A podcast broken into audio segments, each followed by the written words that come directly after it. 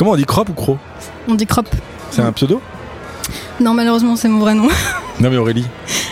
Euh, non, non, c'est. Ça va être bien. Bah, c'est bien. Absurde. Ah, ouais, c'est bien. Bon, on y va. T'es prêt, Johan La Vignette, le meilleur podcast BD de l'univers. Enfin, euh, selon nous. Waouh Bienvenue sur La Vignette, le meilleur podcast bande dessinée de l'univers, toujours selon nous. Il y a quelques temps, Aurélien, je sais pas si tu te souviens, on- je me suis plaint de pas recevoir euh, de bande dessinée de la part des éditeurs. C'est vrai que je me rappelle qu'il y avait des plaintes, beaucoup de plaintes. Et une fois n'est pas coutume, je me plains de toute façon à chaque fois, non? C'est vrai, tu te plains, c'est ton truc. Et j'ai reçu personnellement, à mon adresse postale, puisque c'est celle que j'ai donnée et pas la tienne, des bandes dessinées, des Ah. humanoïdes associés et de la boîte à bulles. Et dans ces bandes dessinées, il y en avait une qui s'appelait Comme une comète, que j'ai lue. J'étais blasé, je me dis, bon, encore des BD, bon. Et dans cette BD, je l'ai lue, j'ai adoré. Et après avoir lu la BD, je me suis rendu compte qu'il y avait une dédicace. Et cette dédicace était évidemment dessinée par l'autrice. Cette autrice, c'est Aurélie Kropp, et on la reçoit aujourd'hui, et c'est un plaisir, bravo. Bravo Merci. Alors, euh, Aurélie, est-ce que c'est stressé? Oui, je suis méga stressée. Faut pas, faut pas. Tu nous as quasiment envoyé une lettre pour venir dans la vignette. Hein. C'est ça. J'ai fait une belle dédicace, vu qu'à chaque fois, c'était Ouais, j'ai pas de dédicace. Euh. Est-ce que tu es en train de m'imiter par hasard? C'est une bonne imitation. C'est comme ça que je, c'est comme ça que, que je t'imagine en général quand je pense à Slack. Dédicace. Bon, C'est bon, c'est agréable. Ça commence très mal cette émission. Ben, merci pour cette dédicace et, et- et merci pour cette requête. Alors pourquoi tu voulais venir Euh, parce que c'était un podcast cool où il y avait pas mal de filles cool. Et Et je trouvais que, que- c'était une différence par rapport à pas mal de podcasts BD, parce que j'en écoute énormément, tout ce que je trouve. Est-ce que tu peux nous dire lequel est le meilleur de l'univers selon toi Bon, c'est celui-là. Allez On va finir par l'avoir notre euh. Zéro notre- forcing en plus. Ouais, c'est clair, c'est une spontanéité. C'est impossible de dire autrement. Moi, je préfère le gaufrier, mais bon, vous êtes pas mal. T'en écoutes toi des podcasts BD, Aurélien? Très peu. Ouais, moi, non plus, jamais. J'écoute peu de podcasts en fait. J'en fais en fait. Ouais, bon, allez. Non, je rigole. Non, j'écoute peu de podcasts BD. J'avoue, euh, il y en a beaucoup. Euh, il commence à y en avoir pas mal. Après, le rythme est inégal. Ouais. Euh, mais c'est vrai que comme moi, devant mon ordi toute seule, euh, j'ai que ça à faire d'écouter des trucs. Du coup, ouais, je les écoute tous, tous ceux que je trouve. Ah. Beaucoup, t'es presque une critique de podcast BD maintenant. Voilà, donc je peux dire que le vôtre est, euh, est pas mal. Ah, ok. C'est bien, une, ça. une avalanche de compliments. Bon, alors Aurélie, est-ce que tu peux te présenter? Je m'appelle Aurélie Kropp. Je fais de la BD depuis peu. C'est quoi peu? Depuis, euh, bah, j'ai commencé vite fait mes tout premiers strips un peu tout pourris euh, fin 2018, mi-2018. Et là, euh, du coup, ma première BD est sortie il y a quelques mois. Et j'ai d'autres projets BD en cours, donc c'est cool.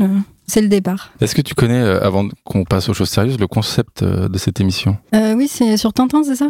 Ok Ah, j'adore. Parfois, Aurélien ça arrive en toute fin de podcast, donc je me suis dit, comme ça, on sera débarrassé. Je vais faire- Bon, bah attends, ça va.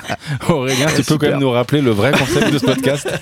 Euh, oui, bien sûr, c'est un podcast où on laisse la place à l'auteur ou l'autrice en l'occasion de parler de son art, de sa passion, de la bande dessinée, à travers euh, trois choix qu'elle a faits qui peuvent a priori donner des indices de comment elle est arrivée à la bande dessinée et ce qu'elle a aimé dans la bande dessinée. Et voilà, ça nous permet surtout de discuter avec euh, l'auteur ou l'autrice et de voir un petit peu le parcours, les changements que ça peut faire, la différence que c'est et parler d'art surtout et de dessin. Voilà. et d'occuper euh, les auteurs euh, qui dessinent et qui écoutent notre podcast et qu'on salue. Et de faire vrai. découvrir euh, des nouvelles BD aussi. Tout à fait. T'as découvert des BD avec euh, la vignette, quelques-unes? Ouais, j'en ai découvert euh, une euh, super cool. Je crois que c'était. euh, Tintin au Tibet, j'imagine c'était Lucie euh, Albrecht euh, qui avait parlé d'une BD qui s'appelait Petite Terrienne. Ah ouais. et ouais. du coup, pendant que j'écoutais, j'ai, j'ai googlé le truc, et j'ai vu les dessins, je suis waouh, je l'ai commandé direct et euh, super BD donc. Ouais, Ah ça, bah, ça fait découvrir des trucs bien. Trop bien. Voilà, ça, tu vois, c'est. On sert à quelque chose, mon pote. Eh ben, merci à tous de nous avoir suivis. Non, pas du tout. Alors, bah, commençons, Aurélie. Ouais. T'as commencé comment le, le dessin? Quand? Euh, toute, toute, toute petite, parce que ma mère euh, dessinait pas mal et peignait pas mal en amateur. Et euh, du coup, elle allait à des cours de dessin et je devais avoir peut-être 5 ans quand je l'accompagnais au cours de dessin euh, pour les adultes, quoi. Et du coup, tout le monde faisait des super beaux trucs. Et puis moi, j'avais ma grande feuille comme les autres avec le chevalet. Puis j'essayais de faire des natures mortes un peu euh, toutes pourries. euh. Ah ouais, direct, direct, très, dans très le, tôt, quoi. direct dans le grand bain, ouais. dans le pas marrant, quoi, du dessin. Ah, bah, T'as pas fait des bonhommes patates euh, pour commencer comme Bah là, je me souviens du prof, euh, genre à la cinquantaine et tout, le mec était grec, je crois. Il était derrière moi, il était là, ouais, tu vois sur le vase, la lumière, faut la faire avec ta gomme. euh, Mais pas à 5 l'ombre, ans. faut la faire comme ça et tout. Si, si, j'ai des souvenirs de ça où j'étais toute petite. Moi, je dessinais trop mal. Mais il me donnait des conseils euh, comme les autres, quoi. C'est une galère de faire ça à un enfant de 5 ans. Bah Bah, non. je trouvais ça intéressant, j'aimais bien y aller. Ouais, ouais, c'est ce que je voulais dire. Tu t'as grandi où? Un peu partout, en fait, euh, je déménageais souvent. Euh, mon père était muté tous les 3, 4 ans. Et du coup, j'ai habité un peu partout en France, euh, région parisienne, euh, Aquitaine, Landes, euh, Strasbourg. euh. Enfin, je suis née en Bretagne, mais je suis pas restée longtemps en Bretagne, donc euh, j'ai fait un peu partout, quoi. Donc le dessin, c'est un peu le fil rouge de ton enfance? Oui, ouais, ouais. Dessin et lecture, mais surtout dessin, ouais. Je faisais que ça tout le temps. Et donc, quelle est la première BD que tu as choisie? Alors, la première que j'ai choisie, c'est Spirou, la vallée des bannis, de Tom et Jean-Ry, que j'adore, que j'ai tellement lu qu'elle est complètement euh, défoncée euh, chez moi.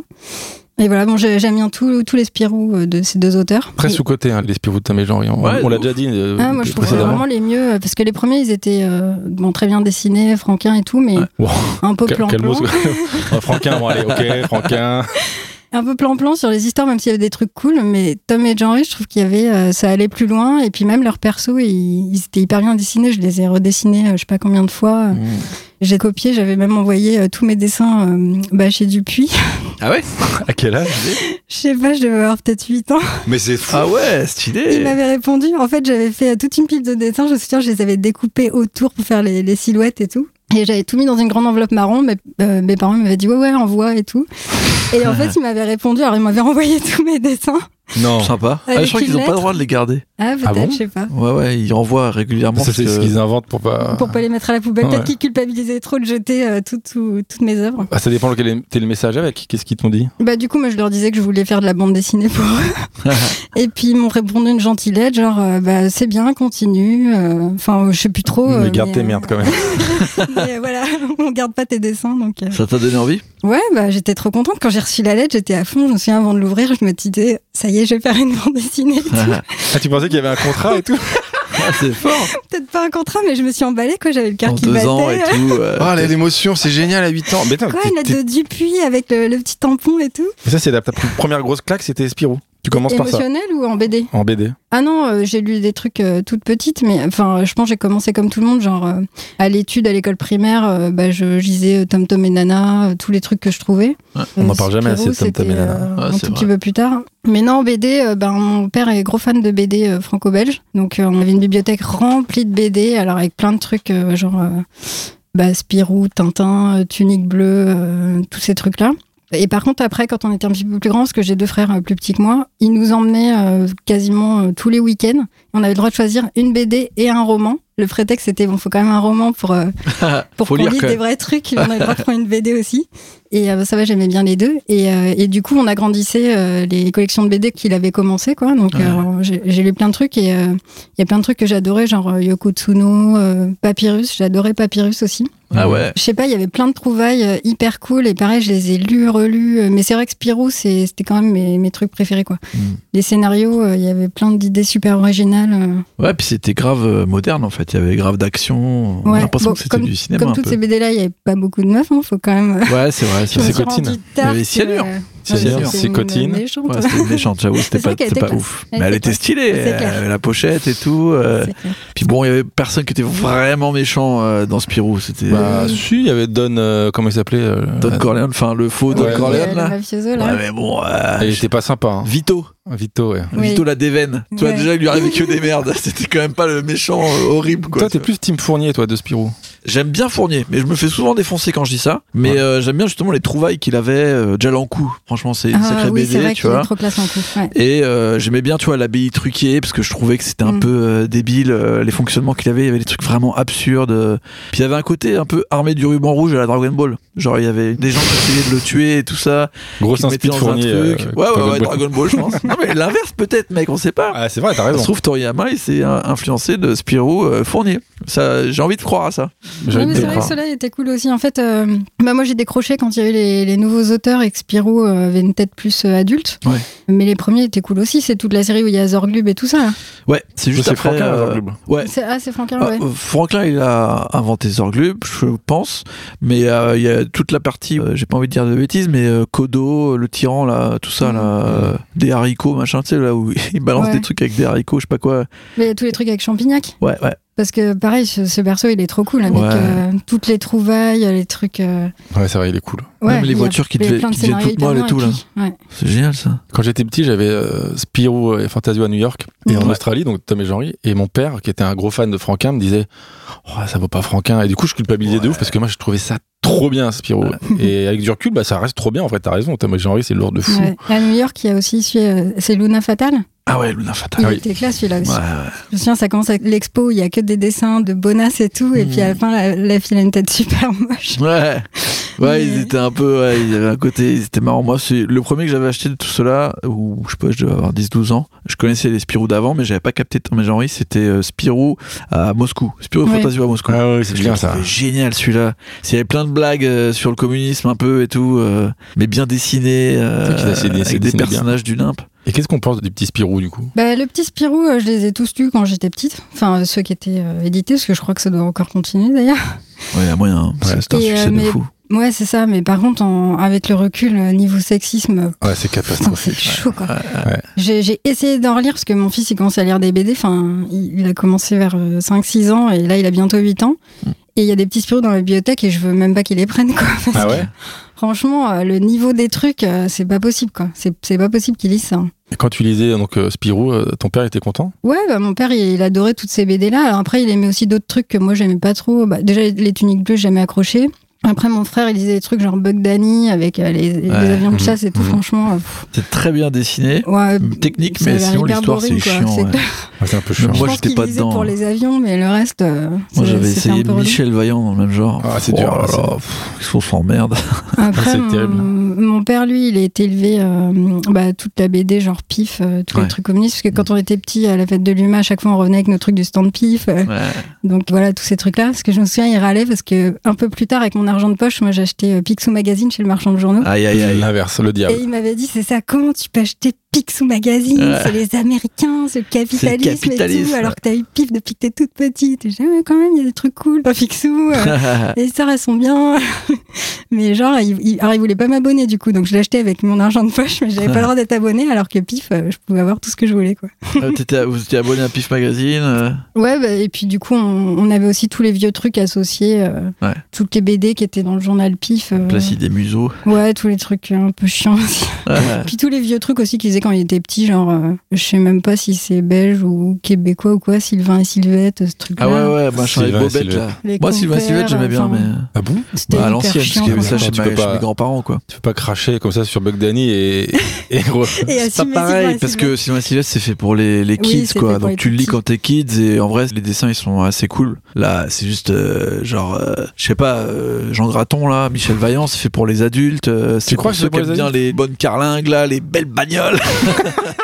Elle est 24 heures du Mans, là. Moi, je suis pas passionné par euh, les ça, voitures, je m'en foutais, quoi. Il y a certains dessins euh, où j'accrochais pas. Et tous les trucs trop réalistes, en fait, j'ai jamais trop aimé. Alors, franco-belge, bah, du coup, j'en ai bouffé plein quand j'étais petite. J'ai Mm. découvert d'autres trucs euh, après, euh, fin d'adolescence, quoi. Mais toutes les BD trop réalistes, de toute façon, j'arrivais pas à rentrer dedans. Ouais, je comprends. Et tu recopiais du coup alors? Et je recopiais beaucoup, ouais, Spirou, Kid Paddle aussi un peu plus tard. Ah, Pas mal. Peanuts aussi, enfin Snoopy, j'en ai lu énormément et, euh, et j'ai recopié euh, plein de trucs parce que lui, euh, le niveau de ouf quoi. Parfois juste comment il faisait les yeux, il arrivait à faire passer des trucs où j'étais mort de rire pendant 5 minutes en regardant juste la tête du perso. J'arrivais pas à le redessiner alors qu'il y avait trois pauvres traits. C'est vrai. Il est super fort. Quoi. Ouais, Schultz, il Mm. était trop, trop fort, vraiment. Et puis c'est fou, je crois que ça a duré 1000 ans. euh, Ouais, il y en a, y en a plein. Ouais. Et tu dessinais bien, on adore cette question. Est-ce que tu étais la meilleure de ta classe? Alors j'étais la meilleure de ma classe en dessin. En même temps, il n'y avait pas trop de concurrence. Ah ok, écraser Attends, la concurrence. En même temps, as, vu que tu as beaucoup Oui, déménagé, à classes. chaque fois que tu arrivais dans une Oui, classe, vrai. à chaque fois que j'arrivais dans un nouveau collège ou euh, une nouvelle classe, j'étais la meilleure en dessin. Et je dessinais beaucoup. Après, je sais pas si je dessinais bien parce que je recopiais quand même euh, pas mal de trucs. Ouais. Donc je sais pas si c'est considéré comme bien dessiné. euh. bah si, mais bon, à que- cette époque-là, il y avait pas un gros level non plus. Quoi. Après, quand j'étais étudiante et tout, j'étais plus la meilleure de ma classe euh, en dessin. On va y revenir. mais du coup, non, mais tes potes, ils disaient, ouais, tu dessines trop bien ou c'était? Ah oui, oui, même, euh, même les profs. euh, je me souviens d'un- quand j'étais au collège, un cours d'art plastique. euh, je sais plus, on avait un truc sur Tarzan ou je sais plus quoi. Et puis j'avais fait un dessin un peu. ah bah, à cette époque-là, je lisais les Gottlieb de mon père. Ah. Et ben en fait, T'avais le droit? Ah, il y avait, il y a les. Gottlieb, et puis je lisais aussi, euh, il avait plein de BD de Volinsky et tout ça. Aïe. Et en fait, je les lisais et je les recopiais aussi. Parce que j'adorais comment il dessinait. Il y avait toujours. euh, il dessinait le nez, puis il y avait un œil qui était un peu en suspension. Enfin, ça faisait des persos chelous. Et je les dessinais, mais au kilomètre. Enfin, je recopiais tout ce que je trouvais à la maison, en fait. Ou alors, il y a des trucs planqués que j'avais pas trouvé, mais bon. Et donc, ça, j'y avais accès. Du coup, Gottlieb, euh, j'avais dessiné euh, l'acteur Johnny Weissmuller en train de se torcher avec un contrat, parce qu'il nous avait raconté une, anecdote de trucs de cinéma et tout, avec une tête à la Gottlieb et des petits muscles et tout. Enfin, j'étais trop fière parce que je trouvais qu'il était hyper bien dessiné. Et le prof m'avait dit, waouh, j'avais 18. Il m'avait dit, bon, quand même, ça se fait pas, mais quand même, je te mets 18 parce que c'est bien dessiné. Pas mal. Et t'avais dessiné Tarzan en train de se torcher le. Ouais, avec, enfin, ouais, Weissmuller avec son contrat, parce que je sais plus si c'était fait arnaquer par les producteurs. Enfin, je, je sais plus c'était quoi l'anecdote. Mais euh, du coup, dès qu'il l'a raconté, je m'étais dit, ah ouais, enfin, j'avais eu l'idée tout de suite. Et puis, euh, j'avais redessiné après. Le fait de déménager comme ça tous les trois ans, ça a influé sur ton rapport au dessin ou? Euh, le rapport au dessin. Parce que tu devais changer d'amis régulièrement, j'imagine? Alors, du coup, j'avais pas beaucoup d'amis. Bah oui, c'est ça. Mais après, ouais, j'étais assez solitaire, comme j'aimais bien lire et dessiner. C'est pas des activités qu'on fait euh, super en groupe, quoi. Ouais, mais du coup, est-ce que tu penses que tu étais solitaire parce que vous déménagez tout le temps ou, c'est juste une Non, coïncidence je pense que c'est mon, c'est mon caractère. Euh, bon, j'avais quand même des amis, hein, j'étais pas toute seule au fond de la classe avec mon crayon et ma feuille. Mais c'est vrai que j'étais euh, souvent fourrée au CDI. Bah, c'est vrai qu'au collège, euh, il y avait un club de BD en plus au CDI. C'est quoi un club de BD bah, du coup, on lisait des BD, on travaillait des planches, et puis on participait trop bien, au concours d'Angoulême. Bon, j'avais fait des grosses merdes. Mais je me souviens, il y avait une fille qui dessinait genre manga, qui était hyper forte, et je voyais ces trucs, et j'étais là, waouh. Ah, c'est quand tu commençais à te faire dépasser par. Ouais, je, je pense que j'étais en quatrième, mais elle, elle avait un niveau vraiment de, de ouf. Et euh, du coup, ce club de BD, c'était cool parce qu'on était, je sais pas, même pas une dizaine, on devait être six ou sept. Mm. Mais euh, le midi, euh, juste après la cantine, on faisait nos petites BD, on lisait des BD, euh, on parlait de BD. Trop bien d'avoir un club de Ouais. BD. T'as vu un club de. BD toi Euh, non, j'ai pas eu de club de BD, non. J'ai eu un club d'échecs. Bon, Ouais, tu y allais pas. si, si, j'y allais. Ouais. Beaucoup d'échecs dans la vie. non, non, j'ai pas eu de dans club ce BD. collège-là, je pense pas que ce soit dans, dans tous les collèges. Ouais, ouais. Moi, j'ai jamais entendu parler de ça. Bah, ça dépend après des. Peut-être le mec gens du qui- CDI Ouais, était voilà, fan de BD, puis il avait lancé le truc. euh. Ouais, nous, on avait un club ciné, en fait. Parce que le mec du CDI, justement, il était très Mm. ciné. Il avait tout un délire où il faisait des analyses de, de scènes et tout. C'était très cool, le ciné. Ouais, c'est clair. Ouais, ça fait trop plaisir. J'ai. Non. Il y avait T'avais rien. rien, toi Non, franchement, quoi j'avais pas ton J'étais dans un éclaté, lycée- toi J'étais dans un lycée privé. Bah voilà, tout s'explique. Bah, ça coûtait de l'argent, c'était dégueulasse de pas avoir de club. euh, Bref, Ouais, ouais. je suis pas content.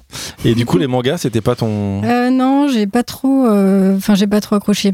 En fait, j'aime bien les, les films animés, euh, enfin les gros trucs, quoi, Akira, Ghost in the Shell, tout ça, des séries animées euh, bien.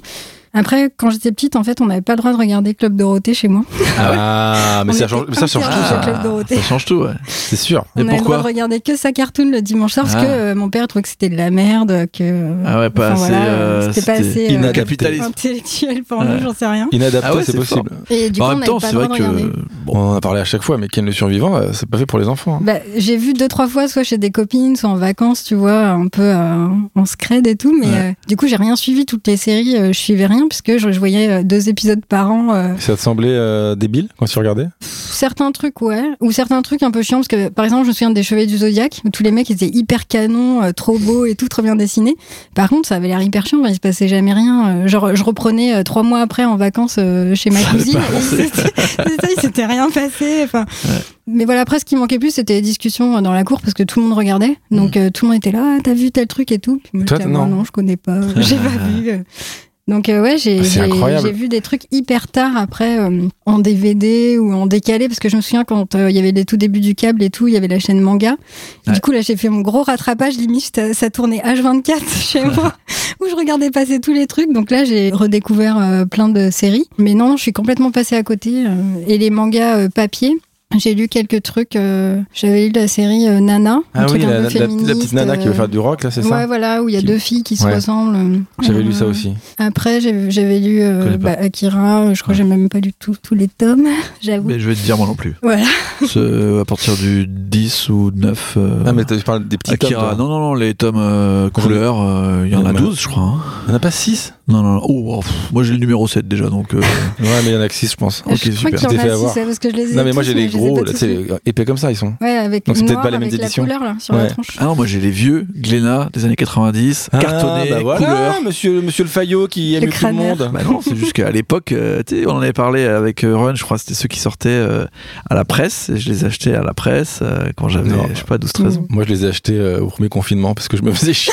Tu les as tous lus? Ouais, je sais plus. Moi j'adore début, mais la fin, quand ça devient trop, euh, les jeunes euh, avec plein de pouvoirs et des Ouais, ça a problèmes. l'air hyper intense, euh, Ouais, hyper puis- dense. Enfin, je crois que j'ai dû m'arrêter au 2 ou 3. Ouais. Mais après, il y a d'autres trucs que j'ai lus plus tard, genre euh, Quartier lointain, euh, ce genre de trucs. C'est vrai que c'est le manga pour les. Pour les vieux.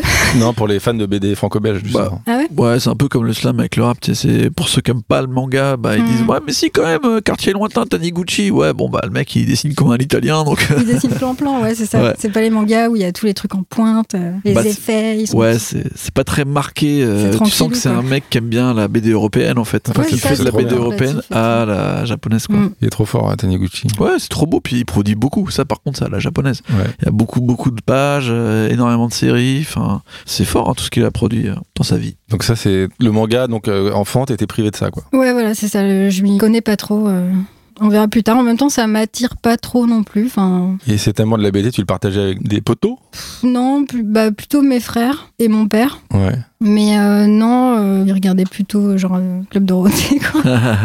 C'est vrai que comme, comme moi, j'avais pas le droit de regarder la télé, je- j'étais dans ma chambre à lire et à dessiner. T'écrivais des, des histoires déjà? Ouais, ouais, j'écrivais. euh, alors j'ai fait quelques petites BD, mais j'écrivais plutôt des petits romans où genre j'achetais des cahiers, je faisais la couverture, deux trois premières pages, le résumé de fin, puis après je passais à un autre. ouais, ça, je faisais ça aussi. Je, je me lançais chaque fois. Ah oui, ça, ça va être mon roman et tout. Je faisais des trucs genre euh, 92 pages, ouais, ouais, ça va au moins remplir tout ça. Puis euh, après je me lassais hyper vite. Je faisais ça avec les BD, moi. J'inventais des BD avec des personnages et je faisais les trois pages de présentation du personnage. Et après, Ah, ça devient dur, ouais. ah, c'était foutu. Une fois, j'ai refait un Tintin, ouais. Je me suis dit, je vais, Ah ouais je vais refaire un Tintin. euh, Ah, pas mal. bon, deux cases, je pense. Mais alors, c'était quoi tes personnages euh Deux cases, t'as fait je voulais quoi faire croire que tu me posais la question. Ah ouais, voilà. Bah, Tintin et Milou, quoi. Ah ouais, d'accord, ok. C'est tout Et il n'y avait Non, pas de situation Si, si, c'est sur un bateau, il partait. Eh, un bateau, Et quand le le bateau s'appelait le Carabou de a quand Jean. même un début Ah bah voilà. d'intrigue. Ouais, ouais. Ouais, bon. pas mal, carabou de Jean. Tu l'as pas piqué à quelqu'un, celui-là, c'est bien. Bah, les héros aussi, du coup, ça marche. Ouais, c'est vrai, c'est vrai. C'est pas mal. Et tes petites histoires, oui, c'était quoi Quel type de Euh, personnage euh, J'inventais plein de trucs en fait que j'avais des idées tout le temps. Puis je Ah ouais Hmm. racontais aussi beaucoup d'histoires parce que comme j'avais deux frères plus petits, je leur racontais plein de conneries. que la nuit quand on s'endormait, euh, en fait on allait au pays imaginaire, euh, qu'il se passait plein de trucs et tout. Ah, C'est des conneries qu'on a beaucoup entendues en même temps. Ah ben, mon, mon frère, il, est- il a été traumatisé parce qu'une fois, euh, on a vu un film avec le robot euh, numéro 5, là. Je sais plus c'est quoi Ah le nom ouais, du film. euh, Short Circuit, je crois, non? Je sais plus c'est quoi le titre du film, mais euh, du coup, il y avait un robot qui s'appelait numéro 5 qui C'est était celui qui ressemble cool. à fond à Wally, là. Ouais, c'est carrément. ça, c'est Short Circuit. Et mon frère, il était tombé amoureux de ce robot et tout. Donc, euh, chaque fois, je faisais genre, je lui racontais des histoires où, où le robot euh, prenait possession de moi. Et du coup, il, et moi, je devenais le robot et on parlait et tout. Et puis, ça a duré pas mal de temps. Et puis, une fois en voiture, il commençait à me faire chier parce que j'avais plus envie de jouer. je voulais être tranquille et tout. Donc, du coup, j'ai fait crever le robot devant lui. Oh non T'as fait crever le robot Comment tu fais? Bah, j'ai dit que dans l'histoire, je sais pas, il avait chopé un virus, je sais plus quoi, puis il était mort, et du coup, euh, voilà, dans la voiture, le, le robot était mort et tout. Et en fait, mon père avait dû arrêter la voiture et se garer pour m'engueuler parce que mon frère s'était mis à pleurer, il arrêtait pas. Oh merde Donc, tu Donc, martyrisais tes- ton frère à coup de. Bah, après, je pense qu'il kiffait que je raconte autant d'histoires tout le temps parce que du coup, euh, il aimait bien, quoi. Je racontais plein de trucs tout le temps. Ouais. Donc, ouais, c'était mon premier, mon premier spect- enfin, lecteur test euh, en version orale, quoi, des histoires orales. Efficace, en même temps, il y a un vrai retour. Ah, bah, c'est ça, j'arrivais à bien le- l'emmener dans mes histoires. Il n'y avait pas de souci. T'as gardé tous ces trucs-là? Le, les traumas de mon frère. Non, les, les- les dessins. Euh, les dessins, non, j'ai non même le truc de Spirou. En fait, je sais pas à quel déménagement. Bah comme on déménageait souvent, souvent, il fallait faire du, du ménage, quoi. Et puis tu pouvais pas envoyer à Dupuis vu qu'il gardait rien. T'aurais pu leur dire, vas-y, garde le truc et puis on récupère. Et du coup, non, j'ai tout viré au fur et à mesure des déménagements, quoi. Comme même moi, ensuite, euh, après, j'ai pas mal déménagé. euh, une fois adulte, euh, pff, Quand t'es enfant, tu te dis, euh, je veux faire de la BD. Apparemment, alors moi je m'en souvenais pas, c'est une copine que j'ai recroisée, euh, on est ensemble en quatrième, qui m'a dit que j'avais soutenu un de mes profs, euh, que plus tard je voulais faire de la bande dessinée, il m'avait dit bah, c'est pas un métier, et apparemment Ah, je lui avais soutenu qu'on pouvait, euh, que si, il y avait des gens qui étaient auteurs de bande dessinée et tout. Et, mais bon, moi j'ai aucun souvenir de ce truc-là, mais euh, donc euh, oui, je pense qu'en quatrième, je pensais réellement faire de la BD euh, et en vivre, ce qui est quasiment impossible, je pense. mais voilà, j'y croyais. Et, du coup, euh, comment ça s'est passé après? C'est arrivé au collège? T'as orienté tes études vers euh, la bande dessinée ou le dessin? Euh, plus le dessin, ouais. Comme je dessinais tout le temps, euh, en fait, euh, un moment, je voulais faire de la mode. C'était la grande époque de tous les trucs de stylisme et tout, je pense pour les filles. Donc, je dessinais après pas mal de silhouettes de fringues, des trucs comme ça. Et après, bah, du coup, quand j'étais en troisième, on m'a parlé de la filière euh, art appliqué, où justement il y avait de la mode et d'autres trucs et beaucoup d'heures de dessin. Et euh, du coup, j'ai fait ça, euh, une formation F12. Et par contre, je suis rentrée en me disant je vais faire de la mode.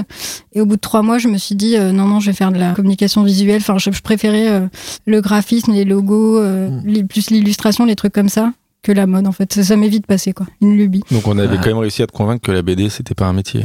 Bah ouais. Enfin, je pense que je sais pas à quel moment, euh, soit je me suis dit ça, soit on m'a dit euh, bah oui, tu feras ça à côté, ou je sais pas.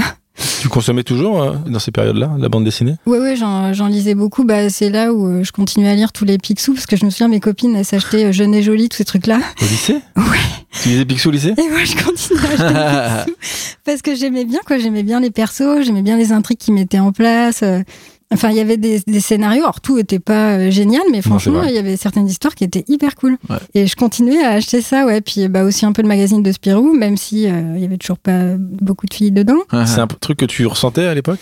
Euh, ben, je sais qu'il y a certaines BD euh, que j'aimais pas parce que les, les filles étaient vraiment euh, nazes. Genre bah, Luc Luc, par exemple, j'ai jamais accroché à cause des personnages féminins. Ouais, Je c'est quoi sûre les... Ah, bah, Si, c'est Calamity Jane. Bah, je sais pas, chaque fois, bah, c'était des putes en fait. Ouais, c'est ça, c'est ce que j'allais dire. Donc euh, Ouais, je pense que voilà, j'ai dû temps, sentir euh, qu'il y avait un truc qui me plaisait pas. Luke, il était quasiment Bah, asexué. lui, voilà, c'est euh, ça, il s'en foutait draguait tout. jamais, mais euh, enfin voilà, cette BD, je l'aimais pas, je me souviens à cause des femmes. Enfin, j'ai- j'aimais pas les filles qu'il y avait dedans.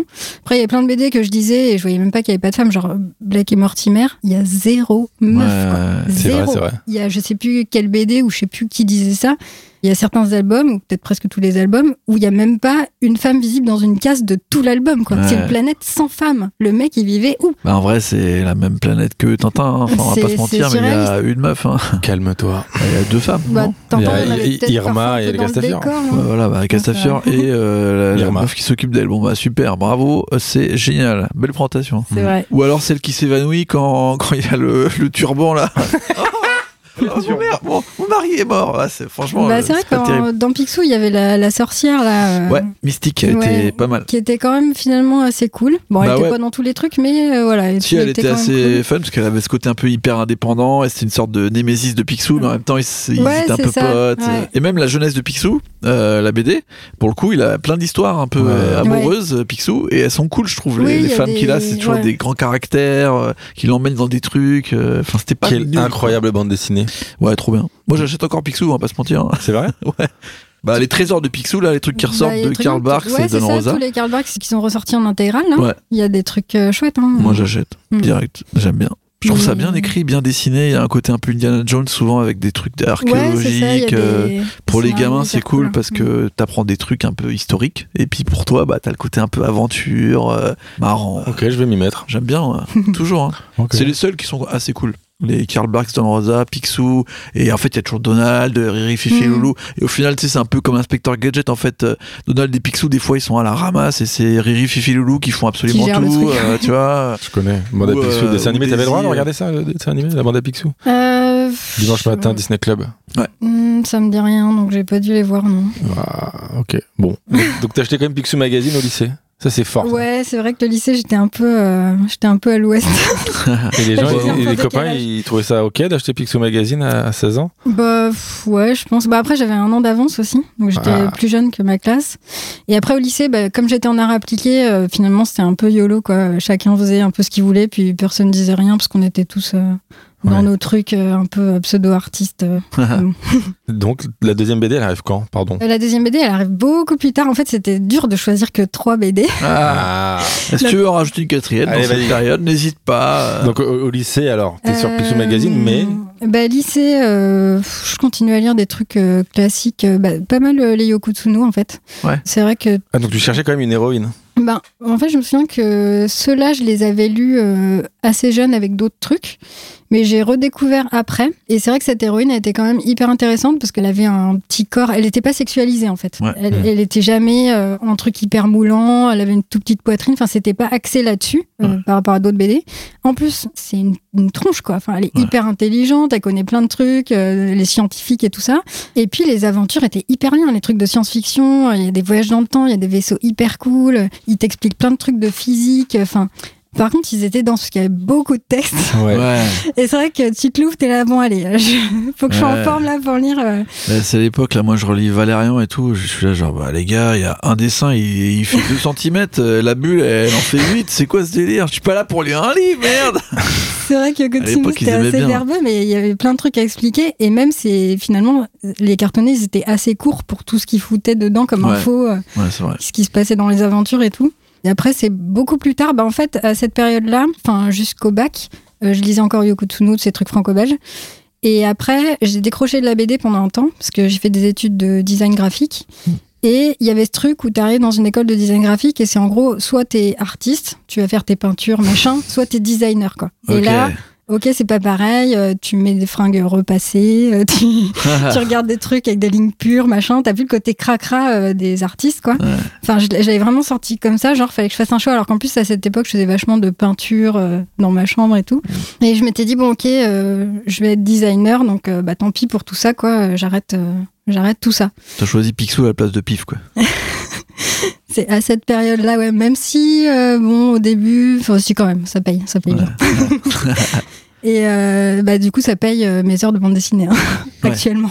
Ouais. Du coup, pendant un certain temps, j'ai décroché. C'est plus tard où en fait, euh, je suis tombée. bah, Il y a eu les blogs BD, Mm. quelques trucs un peu de l'association, les premiers trucs de Haute Picot, euh, Ouais.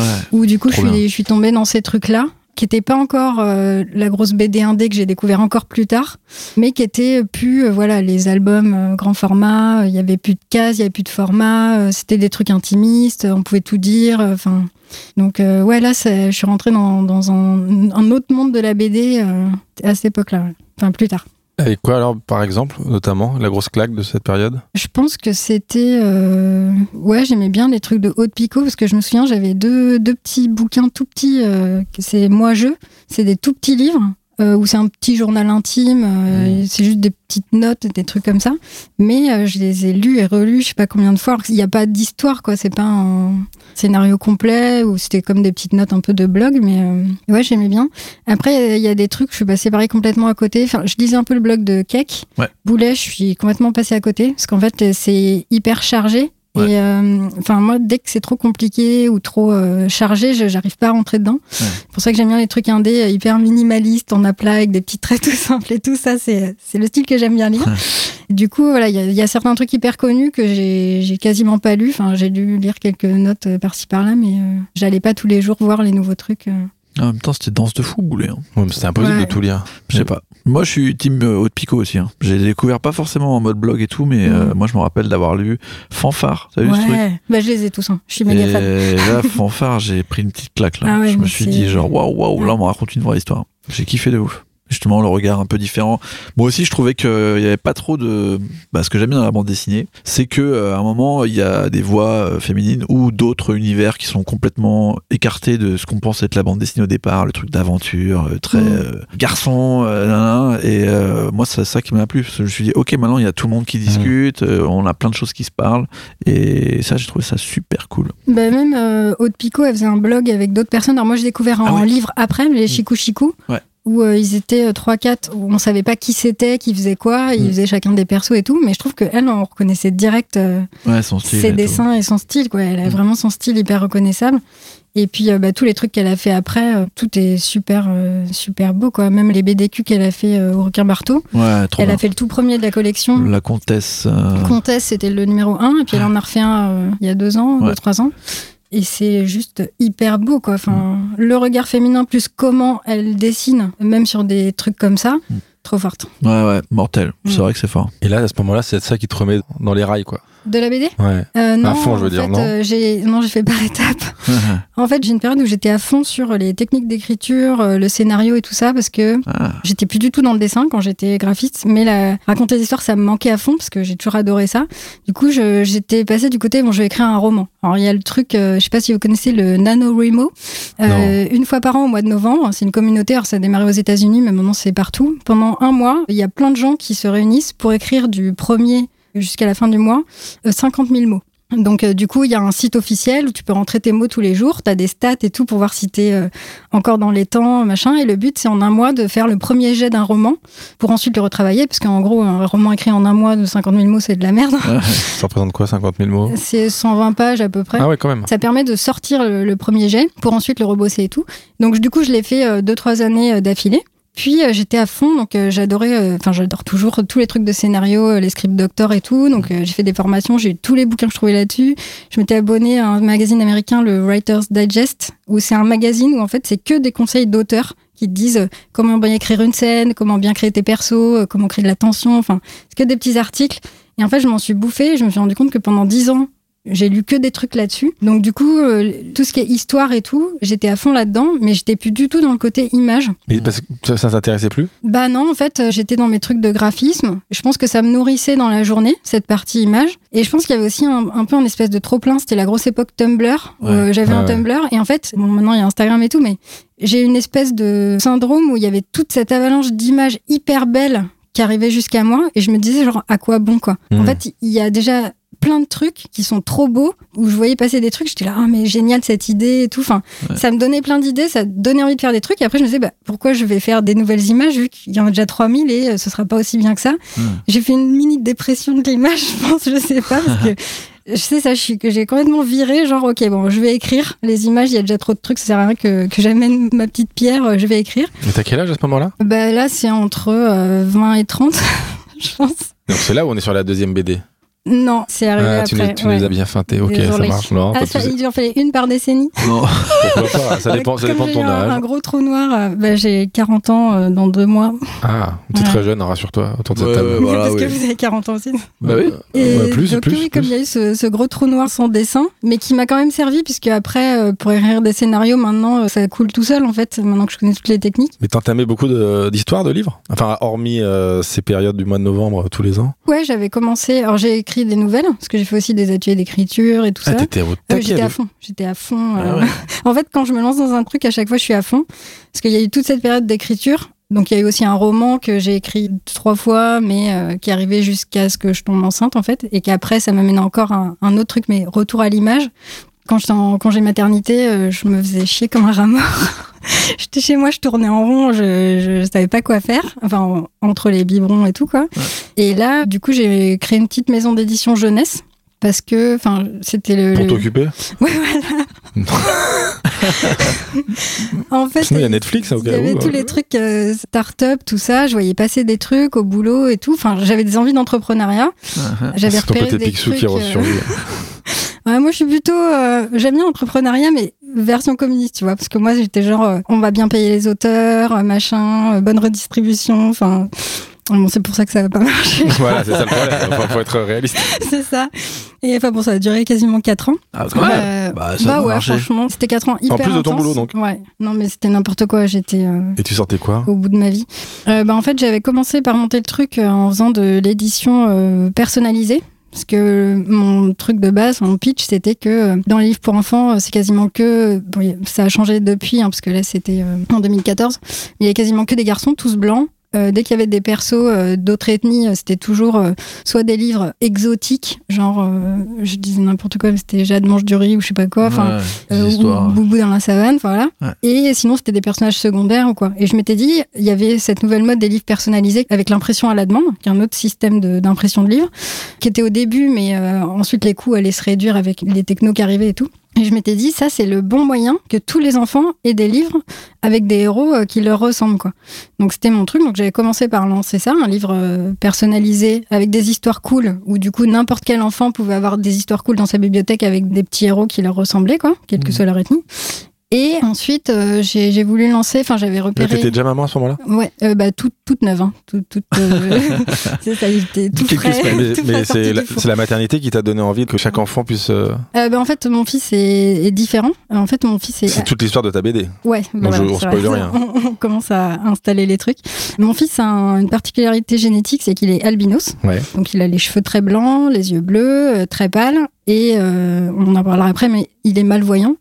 Mais au-delà de ça, euh, juste, euh, c'est ça qui m'a fait mettre un pied dans la différence. Enfin, juste mettre les lunettes, quoi. Me dire, ah, ok, il y a des gens qui sont pas juste euh, blancs valides et tout. euh, parce que Mm. moi, j'étais dans mon petit confort, je voyais rien de tout ça, quoi. Enfin, pourtant, j'avais été éduquée là-dedans, mais voilà. Et c'est là où je me suis pris la, la claque, genre, ah oui, en fait, il manque plein de trucs à plein de monde Ouais. aujourd'hui. Et euh, personne dit rien, quoi, que euh, toute la culture, c'est toujours les mêmes modèles et qu'il il y a plein de gamins qui se retrouvent nulle part et euh, ça gêne personne. Donc euh, j'étais révoltée et tout. donc j'ai monté ce truc. Puis bah, il y a eu un- ensuite un super album qu'on a sorti qui s'appelle Comme un million de papillons noirs, où j'ai rassemblé une, une illustratrice et une autrice et ça a cartonné. C'est dans les meilleures ventes jeunesse. Enfin, quand j'ai fermé ma boîte, ça a été repris euh, par euh, Cambourakis. Et euh, ça doit être une de leurs meilleures ventes parce que euh, c'est 16e ou 17e réimpression. Enfin, c'est un carton. Parce que juste, il y avait un manque, quoi. Les petites filles aux cheveux crépus avec une histoire cool, Hmm. il y avait rien. Il y avait rien Ouais, c'est fou.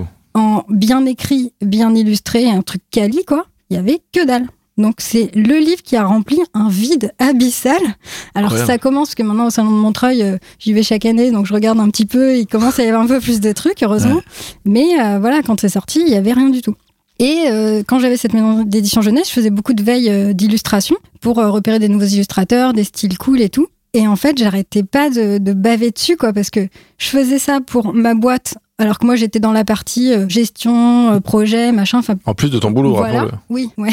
J'aime bien être Et, de ton nouveau rôle de mon maman. bébé, oui. J'aime bien avoir la tête euh, pleine. Ouais. Bah, c'est aussi pour ça, je pense que j'ai fermé la boîte parce que toute la partie créa et image, elle me manquait en fait. C'est en voyant tous ces trucs d'illustrateurs où Hmm. je les voyais j'étais là, ah mais j'ai trop envie de m'y remettre. J'ai trop envie, j'ai trop envie, j'ai trop envie. Et au bout des quatre ans où j'ai fermé parce que de toute façon je tenais plus, j'étais euh, à bout de force, euh, j'en pouvais plus quoi. Puis toute la partie gestion d'entreprise, compta, enfin tous les trucs Ouais. chiants, franchement, c'est pas mon truc. J'avais pas anticipé que ce serait aussi euh, chiant. Enfin, Moi, j'adore. Du tout. tout le monde est pas fait pour être chef d'entreprise. Ouais. Donc Non, j'ai c'est une fermé, blague, je hein. déteste. hein. Il y a des gens qui aiment. Hein, euh, fr- Les comptables, à part les comptables, je connais personne. Ouais, c'est ça. Quand j'ai dit ça à ma comptable, parce qu'elle m'avait dit, mais ferme pas, ça commence à marcher et tout, embauche quelqu'un. J'étais là, Ah non, ça va encore être des trucs à gérer et tout. Et je lui ai C'est dit, ah, c'est chiant cette partie-là. Et elle m'avait dit, ah, mais non, moi j'adore mon travail.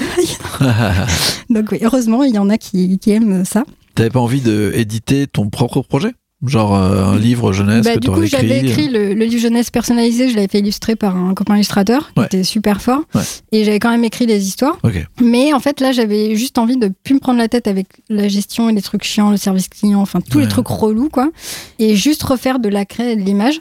Et c'est vrai qu'à cette époque-là, euh, j'étais sur Twitter. J'étais pas encore sur Instagram. J'avais pas du tout mis le pied dans Instagram. Et sur Twitter, je suivais quand même des auteurs de BD. Euh, Je me souviens, j'adorais euh, Kate Beaton Ah ouais. euh, qui fait, enfin, qu'en fait plus, mais elle, sur Instagram, elle a rien mis, mais sur Twitter, elle mettait régulièrement des, des BD, des petits 4 cases. Même il y avait des trucs, je me souviens super dur, parce qu'à un moment, sa sœur euh, a eu un cancer, et du coup, elle avait plus le temps de dessiner, mais elle faisait juste des trucs, genre au crétarium, tout pourri, qu'elle prenait en photo avec son téléphone, et tout le monde suivait ces trucs et tout. euh, Enfin, Hmm. euh, je suivais aussi des petits 4 cases euh, rigolos, des trucs comme ça. Et à force d'en voir, je m'étais dit, bah, en fait, ça, je pense que je pourrais le faire. euh. Déjà, j'avais envie de parler de l'albinisme. Et je me suis dit, les petits 4 cases un peu rigolos et tout, c'est un truc, je pense que je suis en capacité de faire sans que ce soit trop pourri. Du coup, euh, voilà, c'est arrivé en 2018, donc longtemps après euh, les premières BD. J'étais passée à la BD euh, numérique, quoi. euh, Et puis, je m'étais dit, bon, je vais me lancer là-dedans. Donc, euh, j'ai ouvert un compte Insta en me disant, je vais faire des petits 4 cases euh, pour parler de l'albinisme de mon fils. Ça a commencé comme ça. Et c'était. euh, ça faisait des années que t'avais plus dessiné à ce moment-là. Ouais, ouais, ouais. Tu dessines encore pour ton travail, genre de l'illustration Ouais, ou- mais vite fait, genre des recherches de logos, des trucs comme ça. Donc, euh, Ouais. c'était pas des persos, c'était pas des petites Ouais. histoires. Donc, euh, quand même, comme j'aime bien être. euh, Enfin, comme je suis organisée, j'aime bien préparer les trucs et tout. Je suis un peu contrôle fric. Donc, avant de lancer mon compte Instagram et mes petits 4 cases tout pourris, une étude de marché. j'ai quand même fait. Alors, oui, j'ai regardé un peu ce qu'il y avait, ce qui marchait et tout ça, comment les trucs étaient foutus. Mais je me suis fait une grosse formation euh, de dessin d'un mec de chez Disney euh, que j'avais trouvé où j'ai j'ai Ah ouais acheté la formation en ligne et je me suis fait un gros truc avec euh, cours d'anatomie, euh, Ah personnages, enfin. Mais attends, c'est quoi? C'est un truc que tu payes en ligne? Tu reçois des... un bouquin? Non en fait tu as accès du coup à une série de vidéos. Mais c'était un gros truc, je crois que ça devait être peut-être deux fois 30 heures, enfin il y en avait un sur l'anatomie, enfin reprendre toutes les bases de dessin quoi. Et- Utile Ben en fait moi j'aime pas trop, enfin j'aime pas dessiner. J'aime pas le dessin euh, réaliste comme ça. Ouais. Et je trouve ça chiant. En fait, je suis pas assez patiente pour faire les trucs, pour euh, refaire 15 fois la bonne courbe du muscle de l'épaule, machin. Enfin, ça me prend la tête, quoi. Donc, je l'ai quand même faite en me disant, ça va me dérouiller avant de, de refaire mes dessins pourris. Et puis, on avait une autre sur justement les, le caractère design. Je l'ai faite aussi euh, pour les attitudes, les postures, machin. J'ai acheté plein de bouquins justement euh, des mecs de chez Disney, euh, comment rendre des personnages vivants, enfin de Pixar. En gros, je me suis encore blindée en recherche avant de sauter le pas, en me disant bon, j'arriverai préparée même si je fais un petit caca à la fin, au moins je, je, je me serais donné les moyens quoi. Et puis, euh, bah, du coup, j'ai lancé mon petit compte Instagram euh, avec des petits strips. Puis, j'en ai fait 4-5. Et au bout de 4-5, je me suis dit, euh, j'ai envie de faire une, une BD. J'ai envie de faire un gros truc, en fait. Et tes 4 strips, ils sont. Quand, si on scrolle tout en bas. en bas de mon compte Instagram. où c'était euh, bah, voilà, en 2018 les tout premiers trucs où euh, ça avait commencé par les alors au début c'était des petits strips où c'était un peu plus cartoon euh, plus grosse tête machin et puis après euh, je me suis dit bon les petits strips ça je vais m'ennuyer trop vite Euh, donc après je faisais un peu des illustrations comme ça mais il y avait quand même le projet de BD où je commençais déjà à prendre des notes en me disant j'ai de la matière pour faire un scénario en fait Hmm. entre euh, mon point de vue de femme, tout ce qui est euh, postpartum, une fois qu'on a un bébé, ce qu'on se mange dans la tronche, qu'on n'avait pas vu euh, venir et tout, Ouais. plus l'albinisme, en fait, j'ai euh, j'ai tout le matériel pour faire une histoire qui va intéresser les gens, leur faire apprendre des trucs, pour un peu gueuler au passage aussi, des trucs féministes et tout. Enfin, Ouais. j'ai- J'avais une petite liste de trucs que je m'étais noté en me disant ça peut faire un bon bouquin en fait. Enfin, un truc qui pourrait intéresser les gens. Et l'albinisme, tu penses que ça a beaucoup influencé ton envie de raconter une histoire ou enfin ça a été une source d'inspiration plus importante que Ça a été, euh, bah en fait, ça a été une idée quoi. Je me suis dit euh, parce que j'ai plein d'idées. euh, Enfin, j'ai dans mon téléphone j'ai l'appli Trello où j'ai euh, plein de notes pour des idées d'histoire. l'appli Trello Je connais Ouais. pas. C'est une appli qui permet de faire des petites listes en fait. C'est comme des petites to-do listes. Tu peux les classer après. Et voilà, et tu peux. Alors, le truc de base, c'est pour les startups où tu fais euh, affaires, urgent, machin, puis tu passes tes petits trucs d'une colonne à l'autre. Je vais le télécharger immédiatement. C'est hyper pratique. Sauf que moi, du coup, il y a euh, idée de livre jeunesse, idée de BD, idée de strip, idée d'illustration et tout. Il y a même un truc où il y a juste idée de titre de livre. Ah ouais Et dès que j'ai une idée, je, je sors mon téléphone dans le métro ou quoi et je note direct. Donc c'est- rempli d'idées. Et puis euh, bah, l'albinisme, ça faisait partie des idées en me disant tiens, il y a des trucs à raconter là-dessus. Les gens en fait ils, ils savent pas ce que c'est, ils connaissent pas, faut mieux faire connaître et tout. Et puis mixé au postpartum où c'est aussi des notes que je prenais et d'autres trucs féministes sur la maternité où Enfin, les mères sont euh, considérées un peu comme de la merde dans notre société et tout, faut se l'avouer. Du coup, il y a des trucs qui ont fini par se recroiser et où ça a amené ce projet-là. Mais euh, c'est pas ça qui m'a redonné envie de faire de la BD, c'est juste que là, il y avait des trucs qui concordaient pour en faire un bouquin euh, que j'allais faire avant de faire d'autres trucs en fait. Hmm. Et à ton niveau de dessin, il a tu l'as récupéré ou Euh, pff, ou, ou alors tu l'as repris là où il était ou... En fait, euh, enfin, je suis pas une tueuse en dessin. hein. C'est pas mon truc. Je pense que je suis meilleure pour raconter des histoires. Parce que dès qu'il faut écrire une histoire ou un scénario ou quoi, ça coule tout seul. C'est hyper euh, fluide. Que le dessin à chaque fois, c'est euh, c'est la plaie quoi.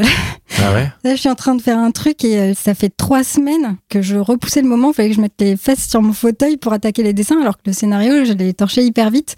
Mais c'est vraiment la partie que j'aime pas parce que c'est laborieux. Euh, chaque fois, je me dis ah c'est nul, c'est moche, euh, j'arrive pas.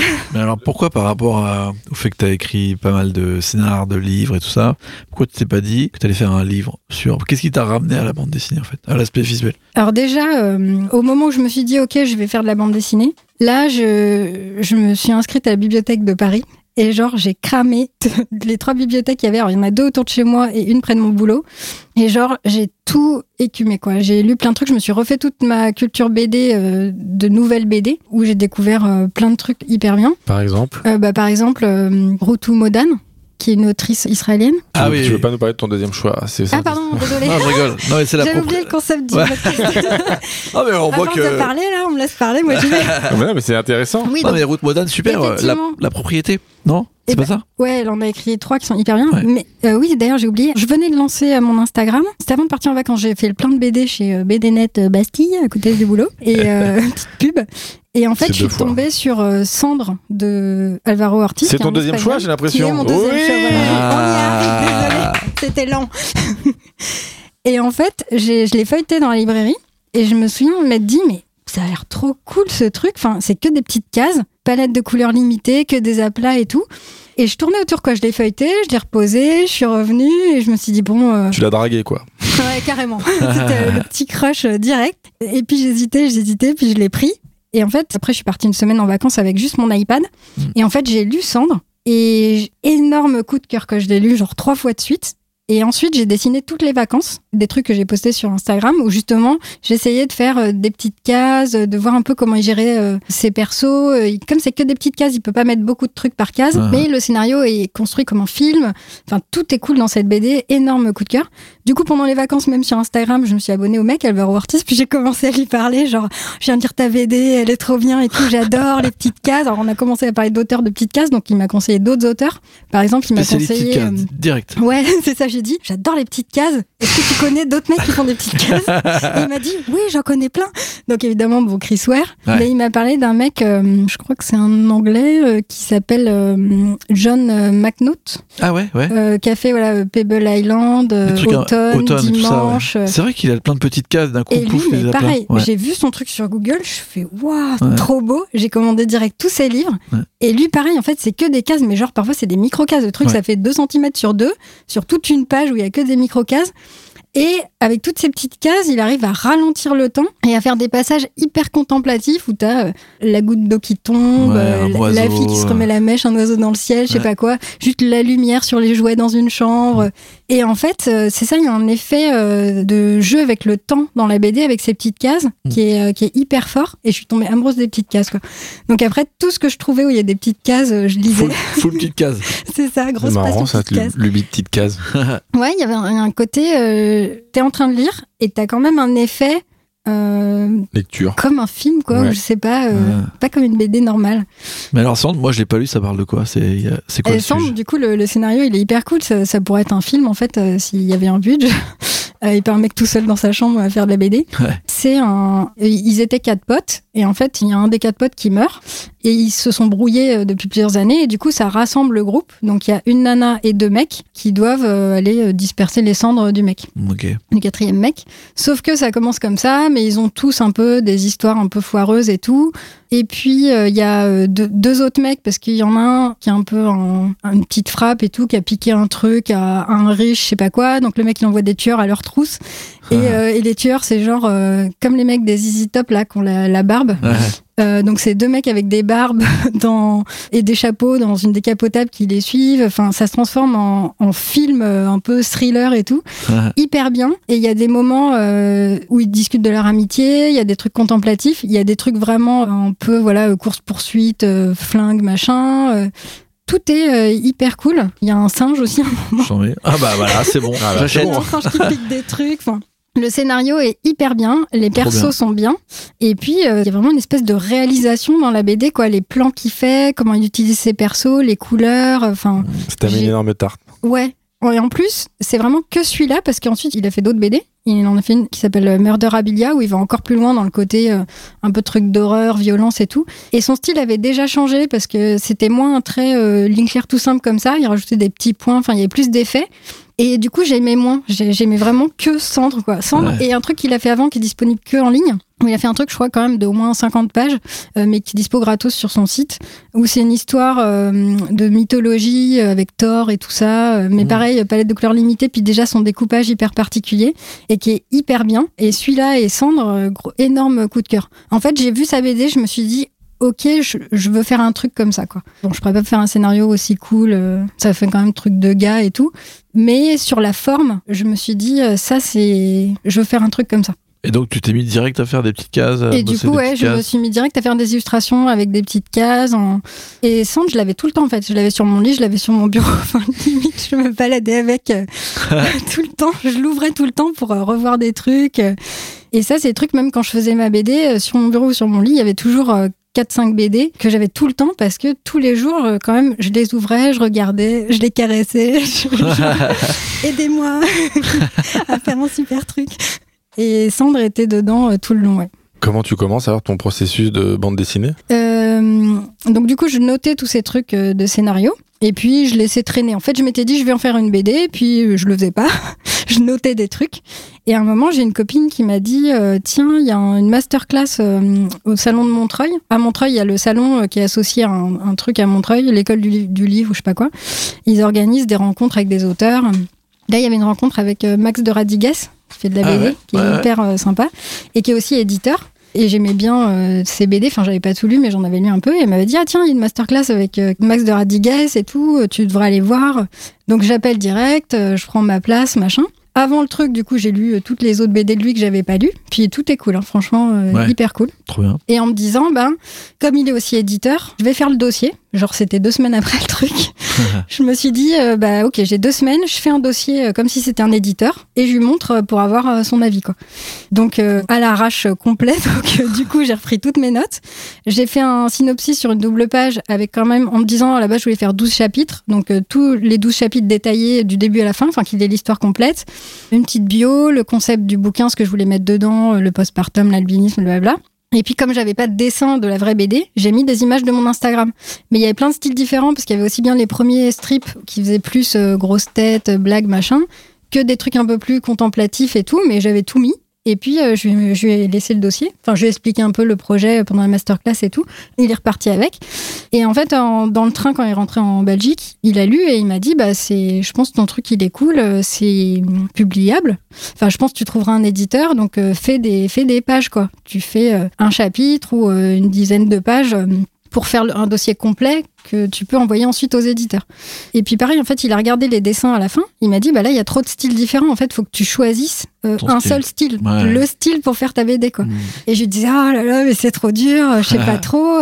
Et puis, euh, il a vu une image que j'ai mise sur mon Insta, qui était des dessins que j'avais fait en vacances, avec des petites cases. Et il m'a dit, ah, ça c'est sympa, ça me fait penser à Camille Jourdi, euh, que je lisais déjà et que j'adorais. Et que lui me dise, ça ressemble à Camille Jourdi, j'étais là genre, waouh, ok, trop sympa et tout. Genre, c'est ok, donc je pars là-dessus. Donc je m'étais imprimé le truc, j'avais mis au-dessus de mon bureau. Et je me suis dit, ok, euh, c'est parti, je vais faire euh, tout un chapitre avec ce style. Et je vais faire le dossier. Est-ce qu'on peut euh, dire que Camille Jourdi est ton troisième choix? Oui. Gros raccourci, hein. Ouais, du coup, euh, donc Camille Jourdi, euh, bah, j'étais tombée dessus quand je faisais mes radios à la bibliothèque. En fait, elle a fait, donc elle a fait plusieurs BD, mais sa première s'appelle Rosalie Bloom. et C'était en trois tomes. Et je savais pas que c'était en trois tomes. Et en fait, je suis tombée sur le tome 3 à la bibliothèque, mais j'ai pas fait gaffe, je l'ai emprunté, je l'ai lu. Et je me dis, ah, c'est hyper bien et tout. Et après, c'est une copine, je lui en parle, elle me fait, euh, mais attends, euh, mais c'est le tome 3, en fait, il se passe des trucs avant. J'étais à quoi? Trop bien. Donc, du coup, j'ai emprunté les deux autres. Et puis, euh, j'ai adoré parce que, euh, bah, pareil, elle, alors c'est moins les petites cases, parce qu'il n'y a pas de cases du tout, c'est plus des blocs, comme elle fait tout à l'aquarelle. Ouais. Elle fait pas les traits de cases et tout ça. Donc, c'est plus doux. Par contre, il y a aussi des moments euh, où c'est ça, elle se pose sur des échanges de regards, une tasse posée sur la toile cirée. Enfin, c'est que des petits détails, hyper de trucs intimes qu'elle arrive à faire passer. Et ensuite, du coup, j'ai lu ses autres BD. Donc, elle en a fait une autre qui s'appelle euh, Juliette. Pareil, on dirait un film français indé. euh, Le scénario est hyper chouette. Ça se passe en province, c'est que des histoires entre des trucs du quotidien, quoi, entre des gens, des rencontres, euh, des discussions au café. Enfin, c'est hyper bien. Et c'est super joli, elle fait tout à l'aquarelle. Alors il y a plein de petits détails et tout, moi je pourrais jamais faire ça. Mm. Mais dans la façon de, de raconter, de s'attarder sur certains moments, j'adore comment elle angle euh, ces histoires. Quoi. Mm. Et du coup, c'est grâce Bah, à ça que t'as Qui a commencé ta trouvé un petit peu ton Et dessin. voilà, et c'est ça. Et du coup je me suis dit, ok bon, j'ai euh, la base de l'histoire, j'ai à peu près dans quel style je pourrais le faire. Tu valides ce style à ce moment-là? Tu dis, bah ouais, ok, c'est. Ouais, je me suis dit, ouais, ouais, ça va le faire. je devrais y arriver. Après, au début, déjà, je- dans mon dossier de maison d'édition, j'avais mis que ça ferait à peu près 200 pages. Ah ouais. Et je Oh, pense que déjà, mais je me un- rendais pas compte. ce dossier, fait plus. Ce dossier, tu l'as fait en combien de temps? Bah, je l'ai fait euh, en une semaine. Parce qu'en fait, j'ai posé une semaine de congé au boulot. Pour ça? Ouais, bah en fait, le truc, c'est que euh, il y avait le salon de Montreuil qui arrivait, euh, je sais pas, deux, trois semaines après. Il y allait à nouveau y avoir Max de Radigues euh, qui était là euh, parce qu'il y a une librairie ind- indé au salon de Montreuil où il y a aussi de la BD. Comme je savais qu'il était là, je me suis dit, bon, je vais pouvoir le recroiser, lui montrer le dossier euh, complet, quoi, Ouais. avec les vraies planches pour avoir son avis. Et puis, euh, comme lui, je sais qu'il était éditeur euh, chez Sarbacane, je m'étais dit, bon, peut-être il y a moyen, fera- voilà. Ouais. Donc, euh, du coup, je me suis dit, OK, l'objectif, c'est cette date-là. J'aurais jamais le temps de le faire, donc je prends des jours de congé. Donc, j'ai pris une semaine de congé. J'étais toute seule euh, chez moi parce que j'ai. Alors, je suis séparée, donc j'ai mon fils une semaine sur deux. Donc, c'est la semaine où j'avais pas mon fils et je me suis dit, OK, je reste en pige toute la semaine devant ma Cintiq, là. Mais à la fin de la semaine, faut que j'ai euh, tout mon chapitre euh, dessiné, mis en couleur, machin. Tu dors des fois ou- ouais, j'essaye. Et du coup, bah, euh, festival de Montreuil, donc j'avais, enfin, le salon de Montreuil, j'y arrivé, j'avais mon dossier prêt. Donc du coup, euh, je lui ai montré. Il m'a dit ah bah trop bien, euh, ça rend bien et tout. Effectivement, tu peux l'envoyer à des éditeurs, euh, c'est publiable et tout. Tu peux déjà envoyer à certains éditeurs de ma part. Parce Ah ouais. que euh, lui, du coup, il a publié donc Sarbacane, Casterman, puis il, est aussi à l'employé du mois, mais bon, il sort moins de livres et tout, donc et puis ils font des livres hyper cool d'ailleurs. Et du coup, il m'a filé quelques contacts et il m'a dit tu peux envoyer de ma part à ces personnes-là. Et donc, euh, trop sympa. Donc, euh, le soir, je rentre chez moi, 23h. Je fais OK, bah allez, je balance. donc, j'ai balancé à, à tous. Après, j'ai aussi envoyé euh, bah, mes gros rêves, genre euh, Actes Sud BD, bah, où il y a justement euh, Camille Jourdi, euh, ouais. Brecht Stevens et tout. Enfin, ils font que des belles BD de ouf. Belles éditions, souvent beaucoup de couleurs. Mais c'est trop, c'est trop beau. Ouais. Et puis c'est toujours des trucs texturés et tout. C'est pas du tout ce que je fais, mais bon, Ouais. j'ai tenté ma chance. C'est le premier mec qui m'a répondu. Genre, des, genre des trois minutes, il y avait une réponse de Thomas Gavison. Je fais waouh, la réponse la plus rapide du monde de l'édition. J'ai jamais vu ça. Bon, c'était pas raccord avec la ligne édito, Ouais. mais j'ai tenté ma chance. Et puis, euh, bah, le lendemain matin à 9h, j'avais le Vincent de la boîte à bulles qui m'a appelé en me disant Ah, gros coup de cœur. euh, Est-ce que tu as déjà eu d'autres réponses? Ça nous intéresse. Donc, Dire- Direct, t'as eu euh, C'est genre ça. une soirée. mais c'est ça, en plus, stress. je me suis levée tranquillou et tout. J'ai l'appel, je qu'est-ce que c'est ça et tout, je réponds. Et genre, on a discuté euh, peut-être une grosse demi-heure et en raccrochant, j'étais, ah, mais surréaliste le truc, quoi. Donc, euh, comme j'attendais d'autres réponses d'autres maisons d'édition que j'aimais bien, je lui ai dit, bah, je vais attendre un peu euh, d'autres réponses et puis je te tiens au courant et tout. Ouais. Et puis euh, du coup, j'ai trépigné parce que j'attendais, j'attendais. euh, il est passé en comité de lecture chez d'autres éditeurs. D'ailleurs, il y a un gros éditeur qui m'avait répondu qu'il était passé en comité de lecture, mais que l'année d'avant, ils avaient déjà sorti un truc sur les mamans et puis que cette année, ils allaient en traduire un que j'aimais bien d'ailleurs. Donc en, en gros, ils avaient fait leur part sur le pour les mamans. C'est- et du coup, j'étais, je suis restée zen. Mais j'étais énervé là, mais putain, dans, dans leur collection, il y a que des BD de gars au kilomètre, même des trucs complètement inutiles. Par contre, deux, deux BD sur les mamans, le job est fait, c'était. En plus, c'est pas Ça complètement sur un. C'est pas vraiment une BD de maman. Oui, en mais ça commence deux- comme ça. Mais c'est- c'est ça qui est intéressant dans ta Mais BD, c'est que ça, ça commence comme ça et ça. Ouais. ça- Mais D'ailleurs, c'est c'est c'est mon t'as- cheval de Troie. c'est ce que Ouais. tu as dû vivre d'ailleurs. Ouais. C'est Oui, bah ça s'est enchaîné comme ça dans la vraie vie. Mais c'est vrai que pour la BD, c'est un peu un cheval de Troie où je me suis dit, bon, euh, le sujet du postpartum, c'est un sujet. Ça commençait à frémir quand j'ai fait ma BD sur le sujet et tout. Maintenant, la parole s'est euh, beaucoup plus libérée. Et je me suis dit, je vais rentrer par ça. Et ensuite, je vais pouvoir euh, balancer tout sur l'albinisme que les gens euh, connaissent pas pour faire passer toutes les infos euh, que je veux dire là-dessus. euh. Mais c'est bien, c'est bien fait parce que ça commence vraiment comme une, effectivement une BD Mm. postpartum où tu dis bon ok une BD postpartum Ouais. et puis euh, très rapidement euh, ouais parce que Et bim t'as as la première phrase où, où quelqu'un te dit euh, il est, il- Ouais, ça, il est- ça ah, s'est il est très vraiment bon passé. il est très bon hein Ça s'est vraiment passé. En- Bah, à la maternité, j'ai vraiment fait une blague à la pédiatre. Elle m'a dit, il est très blond et tout. Et je lui ai dit, oh, il est un peu albinos quand même et tout, en, en déconnant. Puis elle, elle rigolait pas du tout. Et euh, dans mon livre, c'est un pédiatre. Et ça, ça s'est vraiment passé. J'ai vraiment fait la blague sans me dire une seule seconde. Il y a une vraie possibilité qu'il le soit, quoi. ouais Et c'est plus tard, après, que, que le diagnostic est tombé. Mais c'était, ouais, surréaliste. Ouais c'était le choc euh, que tu décris j'imagine donc dans cette bande dessinée Ouais, bah, du coup. euh, en tout cas ça m'a vraiment moi bien bien marqué parce qu'après j'ai fait énormément de recherches sur l'albinisme sur Ah, bah, internet cool. ouais je me dis mais attends euh, c'est fou Ça a Mm. fonctionné. parce que pour moi c'était des gens euh, sensibles au soleil et euh, aux cheveux très clairs Ouais, puis les gens pensent qu'ils ont les yeux rouges aussi. ouais Il y a beaucoup de gens qui pensent qu'ils ont les yeux rouges. à Et cause des lapins ça à cause, ouais, des lapins, des souris. et de Roger Rabbit Ouais, et de plein de trucs de culture populaire qui m'énervent. Mais aussi, euh, personne sait qu'ils sont malvoyants. Oui, ça, je savais pas. Alors que le truc, qu'ils ont les cheveux euh, très très clairs et tout, bon, ok. Et le soleil, bon, il faut mettre de la crème solaire, faut faire attention. Mais le truc le plus chiant, c'est ça en fait. Ouais, malvoyant et sans correction possible. Et oui, malvoyant, et ça se corrige pas avec des lunettes, ça s'opère pas, on peut rien faire en fait. Ouais. Et ça, c'est le vrai handicap euh, de l'albinisme, c'est pas euh, la différence physique ou faire attention à la peau. Donc voilà, je me suis dit, je vais sensibiliser là-dessus. Et Ça a très bien marché sur moi, en tout cas. Bah, tant mieux. ça me fait plaisir et ça me fait plaisir que des hommes euh, la lisent aussi. Bah, Parce qu'au début, pourquoi je me pas disais, ouais, que des, des meufs qui vont la lire. Et en fait, non, il y a. Même sur un salon, il y a un, un mec, genre euh, 16 ans, qui m'a acheté la BD. Ah. Et après, qui m'a envoyé un message sur Insta, genre oui, j'ai appris plein de choses et tout. J'étais, ah, bah, c'est bien. Déjà des garçons, en plus d'être tout jeune et tout, c'est cool. Et combien de temps ça t'a pris alors de faire cette bande dessinée? Parce que t'as Euh, quand même, rappelons-le, on est sur 10 ans d'auto-formation sur l'écriture de scénario scénario. et tout. Alors, le scénario, je l'ai assez vite écrit. Bon, après, il y avait comme base ma propre histoire. Donc, Parce que non, du coup, attends, il y a un éditeur qui te ouais, veut. donc ça, c'était euh, fin 2019. C'est le seul qui te veut vraiment ou... Euh, non, en fait, du coup, il y a aussi euh, La Ville Brûle qui m'avait dit oui. Mais genre deux jours avant, j'avais dit oui à la boîte à bulles Ah. quand elle m'a contacté. Et du coup, je lui ai dit, bah, je viens de dire oui, euh, machin. Alors, bon, c'est dommage parce que c'est vrai que La Ville Brûle, c'est une chouette maison d'édition féministe et tout. Enfin, ils font des bouquins euh, cool. Et même en BD, il y a Myriam Mal et tout. Enfin, mais du coup, voilà, j'avais dit oui à la boîte à bulles, euh, c'était parti. Donc, euh, mais oui, il y avait aussi cette maison d'édition là. Mais franchement, c'est hyper long parce que même genre huit mois après, j'avais une réponse bon, pas positive, mais euh, d'un mec euh, qui bossait en, en free avec Delcourt et qui venait de voir le mail et qui me répondait quoi. Mois huit après, mais qu'est-ce qu'il a fait Ouais, il, devait, il devait être sur, euh, Moi, je suis parti en vacances. il est Donc, sur caramel.com, euh, le temps de trouver ses codes. faut, faut pas trop être pressé dans l'édition quoi. Ouais. Celui qui répond en 3 minutes non, mais et attends, celui qui répond en 8 euh, mois. C'est Ouais, non, honteux. mais dans ce cas, tu réponds pas quoi. mais Ouais, c'est ça. Bon, voilà. Tu dis, euh, désolé frérot, c'est sorti en fait. Bah, Allez, oui, salut. moi, ouais, J'étais déjà dans les dessins euh, bien, quoi. Donc, euh, Ouais. bon. Mais ouais, donc il y avait aussi la ville brûle qui m'avait dit oui, c'était plutôt flatteur. Bah ouais. Bah, Et- quand même, comment tu reçois ça? Parce que c'est ta première bande dessinée réellement. T'as un premier projet. C'était le premier projet que tu pitchais vraiment à des éditeurs ou pas? Ouais, Et t'as déjà des réponses positives, dont une le lendemain, carrément. ouais. Bah, en Comment fait, tu je me suis dit. En fait, je pense que je suis forte pour euh, convaincre les gens, pour faire des dossiers et tout ça. Hmm.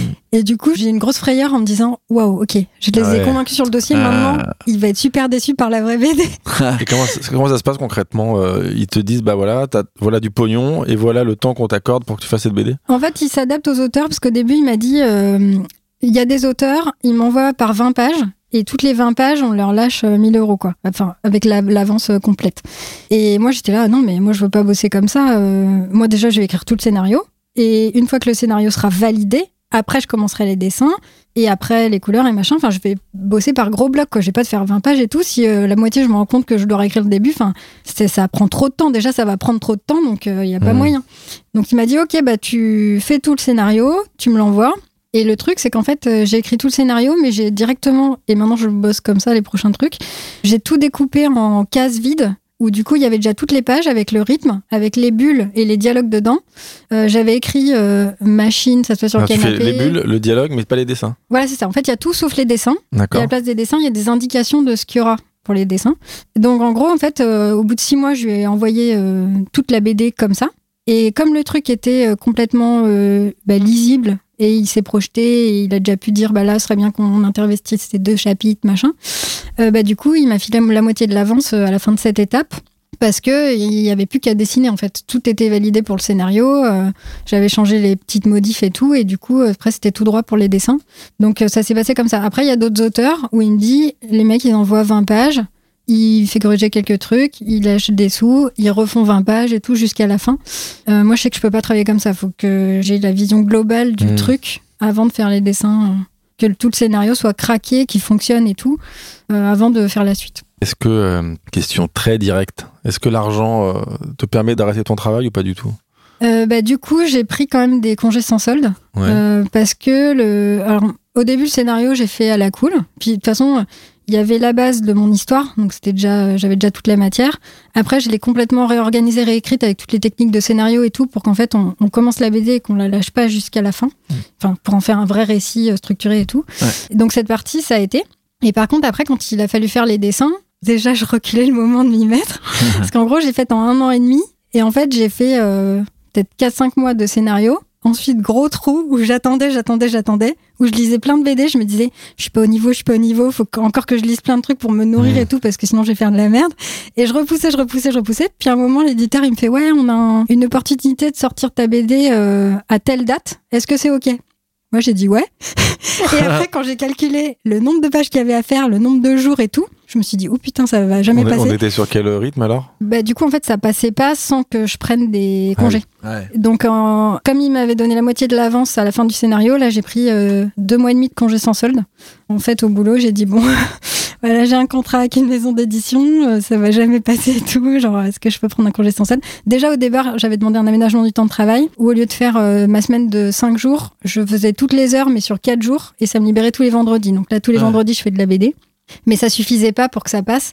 Donc euh, voilà, j'ai fait euh, deux mois et demi euh, où du coup ça a été hyper intense, mais en même temps c'était trop bien parce que ça a démarré doucement et à la fin, mais je, je faisais les pages, euh, c'était hyper fluide quoi. Ouais. Combien de pages par jour? À la fin, euh, parfois je faisais, euh, je sais pas, 5-6 pages. Ah ouais? Ouais, c'est bon, ça dépendait des pages. Parfois c'était deux, mais à la fin, j'étais, euh, le moteur était chaud quoi, et ça y allait, ça y allait. euh, J'avais trouvé euh, mon rythme, ma technique et tout, tout était fluide.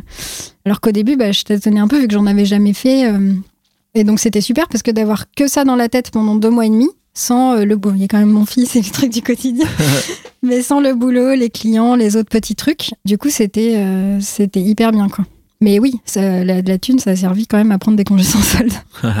Et pour le coup, tu te vois euh, faire la bascule et de ne plus vivre que de la bande dessinée à un moment? Euh, Bah. Je pense que c'est impossible. À, à moins d'être une méga star, euh, je Ouais. pense que c'est impossible. En, en ayant un niveau de vie correct, je veux dire. Ouais.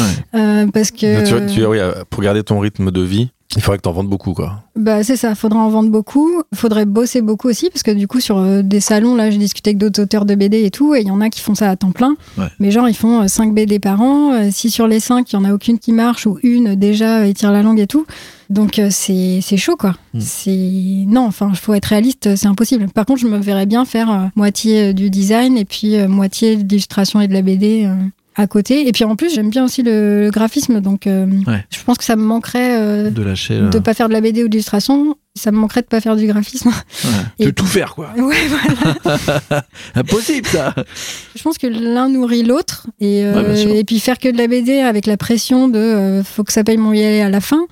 Bah du coup c'est différent quoi parce que Ouais, bien sûr. tu cravaches, il y a des trucs peut-être tu, tu prends moins le temps, ou enfin je sais pas. Mm. Puis si déjà le dessin en plus, c'est pas forcément euh, Ouais. le truc sur lequel tu vas clair. le plus, s'il faut que tu te retrouves à dessiner de manière euh, Ouais, hein. quotidienne, un peu comme un, une corvée finalement, bah ça va pas arranger Ouais, ton, c'est ça. truc. Parce que autant bah, j'adore raconter des histoires, j'adore quand mon truc est fait, quand il est fini, euh, je suis contente du truc. Mais la partie où il faut le dessiner, euh, pff, si j'avais des petits lutins pour le faire, Et, Bah, et- vu que c'est plus inné pour toi, je sais pas si ça va être la question que tu voulais poser à Slack, mais est-ce que tu te verrais scénariser pour un autre dessinateur ou bah, autre ça dessinatrice par exemple, est-ce j'ad- que tu penses écrire pour d'autres dessinateurs Voilà.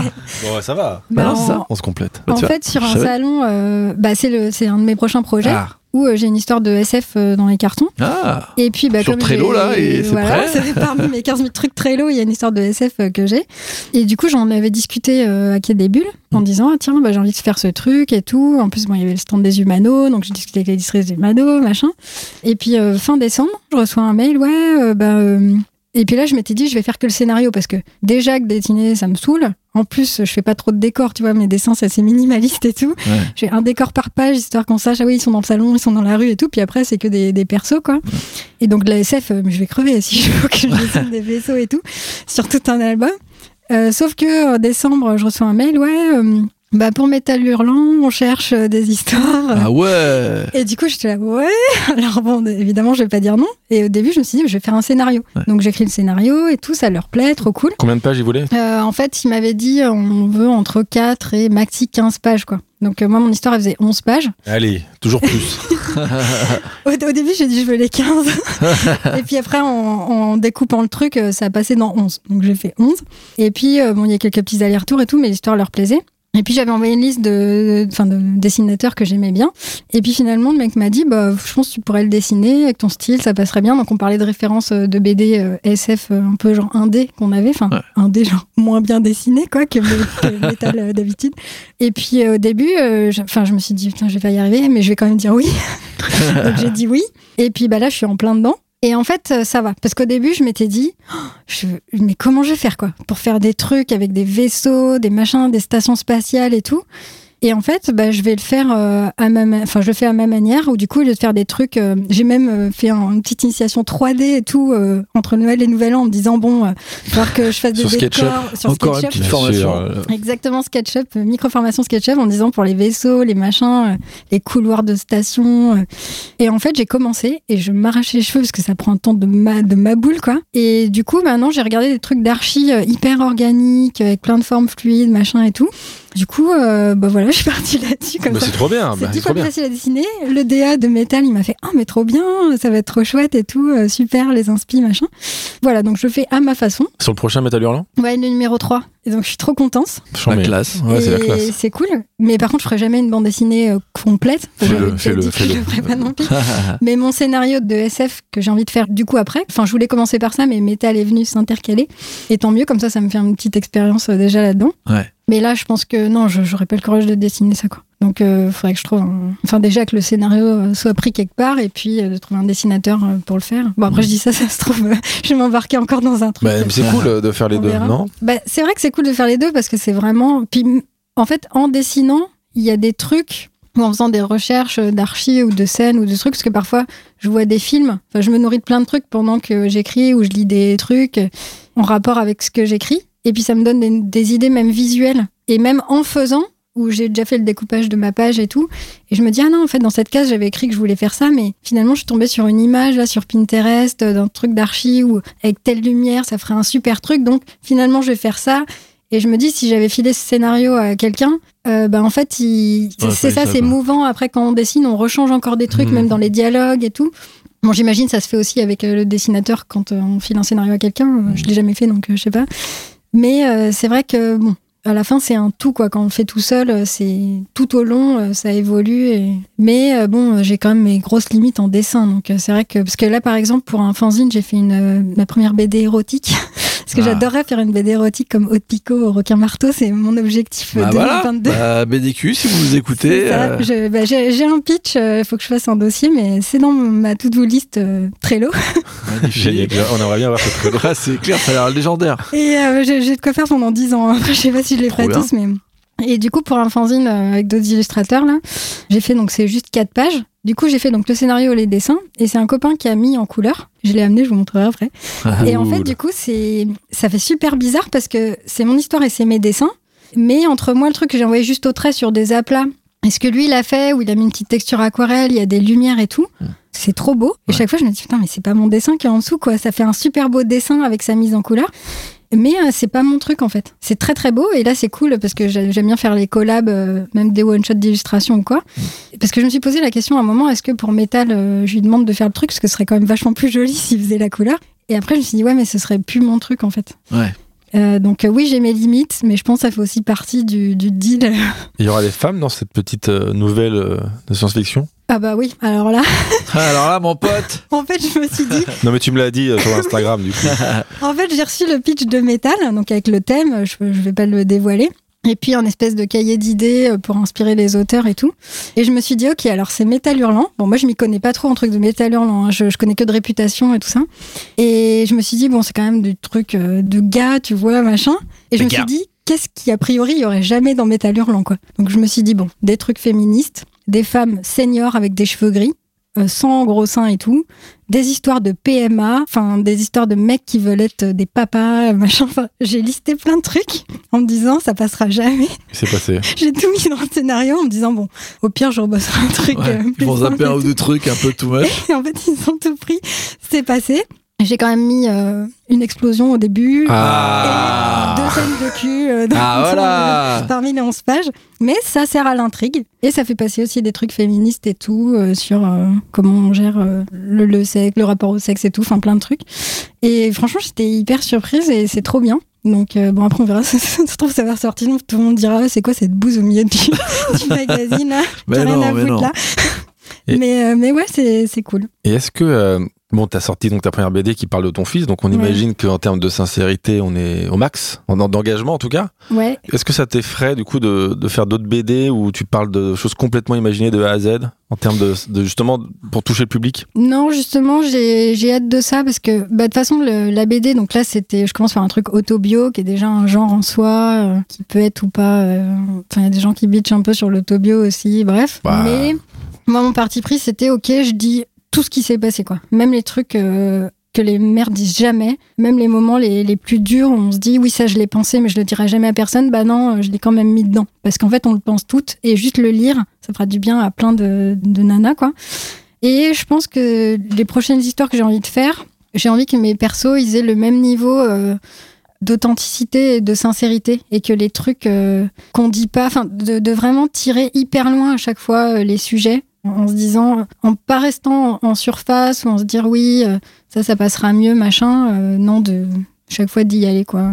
Donc non justement j'ai hâte ce truc de SF euh, même et le fait d'avoir fait cette BD et d'être allé au bout en partant d'une vraie histoire, bah, je pense que du coup, ça m'a donné un espèce de, de seuil où je me dis, ah oui, en fait, je peux aller jusque-là, même avec des personnages de fiction. euh, Il y a moyen de faire des trucs hyper euh, touchants, authentiques et tout quand même. Donc euh, non, j'ai hâte. Trop bien. Et t'as eu des retours de- du métier? Euh, sur ta BD du métier, alors bah du coup, je, je sais jamais parce qu'en salon, euh, chaque fois que qu'il y avait des vrais auteurs de BD qui étaient là, euh, moi j'étais là, qu'est-ce que je fais avec ma BD toute pourrie là Ils nous disent tous ça. Et puis, et puis chaque fois, ils étaient là, oh, trop bien et tout. Même d'autres éditeurs, parce que j'ai eu quelques touches aussi en salon, avec d'autres éditeurs qui ont acheté la BD, qui l'ont lu, qui sont revenus me voir. Et chaque fois, je me disais, bon, ils font ça pour être sympa, ou ils font ça parce qu'il n'y a pas beaucoup de meufs, donc euh, pour avoir peut-être plus de meufs à leur catalogue. Enfin, chaque fois, je me dis, il y a une bonne raison pour qu'ils disent qu'ils ont bien aimé, tu vois. Mais juste, c'est bien en fait, non Mais peut- peut- Merde. peut-être- Peut-être que c'est vrai, mais en tout cas, euh, Mais bon. Mais oui, euh, bah, du coup, j'ai eu des retours euh, sympas. Après, je, je sais euh, quel est mon niveau de dessin, donc je suis consciente de où je me situe par rapport à la BD en général. oui, mais ça, alors aujourd'hui, quand même, la BD, enfin, tu vois, même des mecs qui dessinent Oui. bien comme euh, Riyad Satouf, il a comme autorisé des gens à se dire, bon, allez, deux, trois traits, ça suffit à raconter une histoire. Oui, et puis c'est vrai que moi je préfère même dans mes lectures BD, je préfère un, un récit qui est euh, hyper intéressant, mal dessiné, avec mes limites quand même, mais euh, mal dessiné, qu'un truc euh, hyper bien dessiné, trop beau, machin, euh, parfait en dessin, euh, où genre ça raconte rien et on se fait chier au bout de trois pages quoi. Mais tu dessines pas mal, hein. Par contre, enfin, je le dis aux auditeurs qui te connaissent peut-être pas, tu dis- c'est bien dessiné quand même. Ouais, mais je veux dire, c'est pas. euh, Enfin voilà, faut pas s'attendre.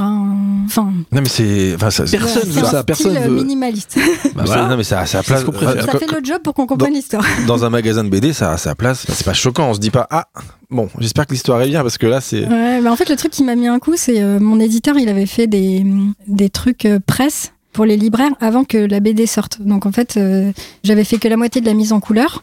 Par contre, il y avait tous les dessins, tous les textes et tout, et ils avaient fait des impressions numériques qu'ils ont distribuées aux libraires BD et tout, et aux journalistes. Et en fait, euh, une librairie BD que j'aime bien, euh, je suis retournée les voir en disant bon alors, euh, qu'est-ce que vous en avez pensé quoi?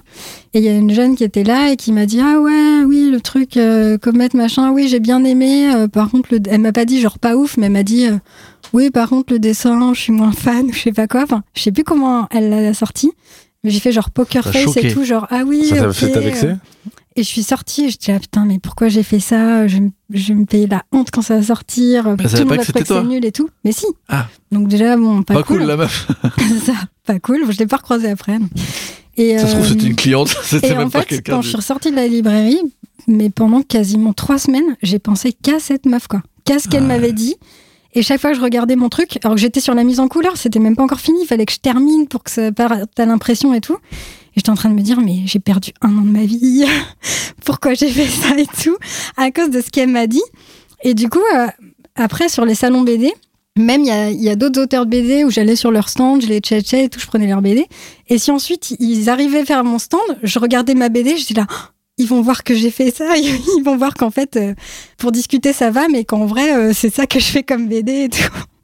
Enfin bref, un peu Ah non, euh, franchement, faut pas que tu me vois du Oui, tout oui, comme je sais, ça. faut que je travaille là-dessus. Bah non, mais en plus, tu peux pas. Déjà, tu peux pas plaire à tout le monde en termes de Oui, dessin. c'est vrai. c'est vrai. Le dessin en plus c'est Mhm. hyper euh, personnel. Moi il y a des trucs euh, qui devraient me plaire et ça me plaît Mhm. pas parce que je sais pas il y a un truc que j'aime pas dans le dessin, c'est pas pourquoi. Et toi, t'es très, euh, t'aimes bien les dessins un peu justement minimalistes en plus. Bah Quand c'est trop réaliste, ça te bah, un moi peu. je suis un peu comme Ouais, toi moi, en fait. trucs indés un peu naïfs. Bah, Il y a une super BD de SF euh, à l'employé du mois qui s'appelle Avant l'oubli, Je sais pas si tu l'as vu passer. Ouais. De Lisa Blumen, Ouais, qui ouais. est trop belle. C'est que des petites histoires d'une dernière soirée avant la fin du monde.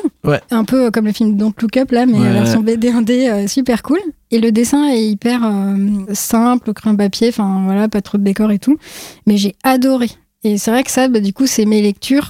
Et euh, bah, de toute façon, je sais pas faire mieux, donc c'est aussi les BD euh, que je fais. Mm. Quoi. Et encore, Ouais. moi, je fais même pas au crayon papier parce que j'aime pas me salir les mains et je suis pas assez patiente pour refaire 15 fois le truc que je refaire les pommes Z. Donc, en plus, je fais tout à la synthique. Donc, encore un degré dans euh, Ah ouais, c'est de la BD, euh, petit dessin et en plus à l'ordi. bon, bref. Je dis par rapport à tous les gens qu'on a reçus quand même euh, depuis ces épisodes, là, 20 épisodes quand même, on s'en fout maintenant. Vraiment, on a vu tous les types euh, de, Ouais. de gens qui passent des années sur leur table, d'autres qui font des dessins, même qui recopient les dessins.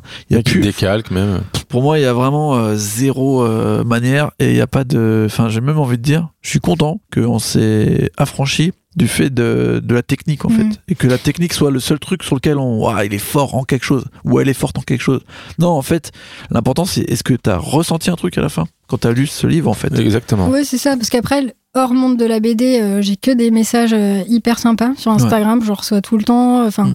donc les retours des lecteurs, hein, c'est le truc fait le job, quoi. Ça remplit euh, la mission. Après, bon, la profession, euh, je sais pas trop, mais c'est vrai que la technique, enfin, moi aussi, je triche et je pars de photos, il y a des trucs que je décalque et tout. hein. Waouh Non mais on rigolait par contre.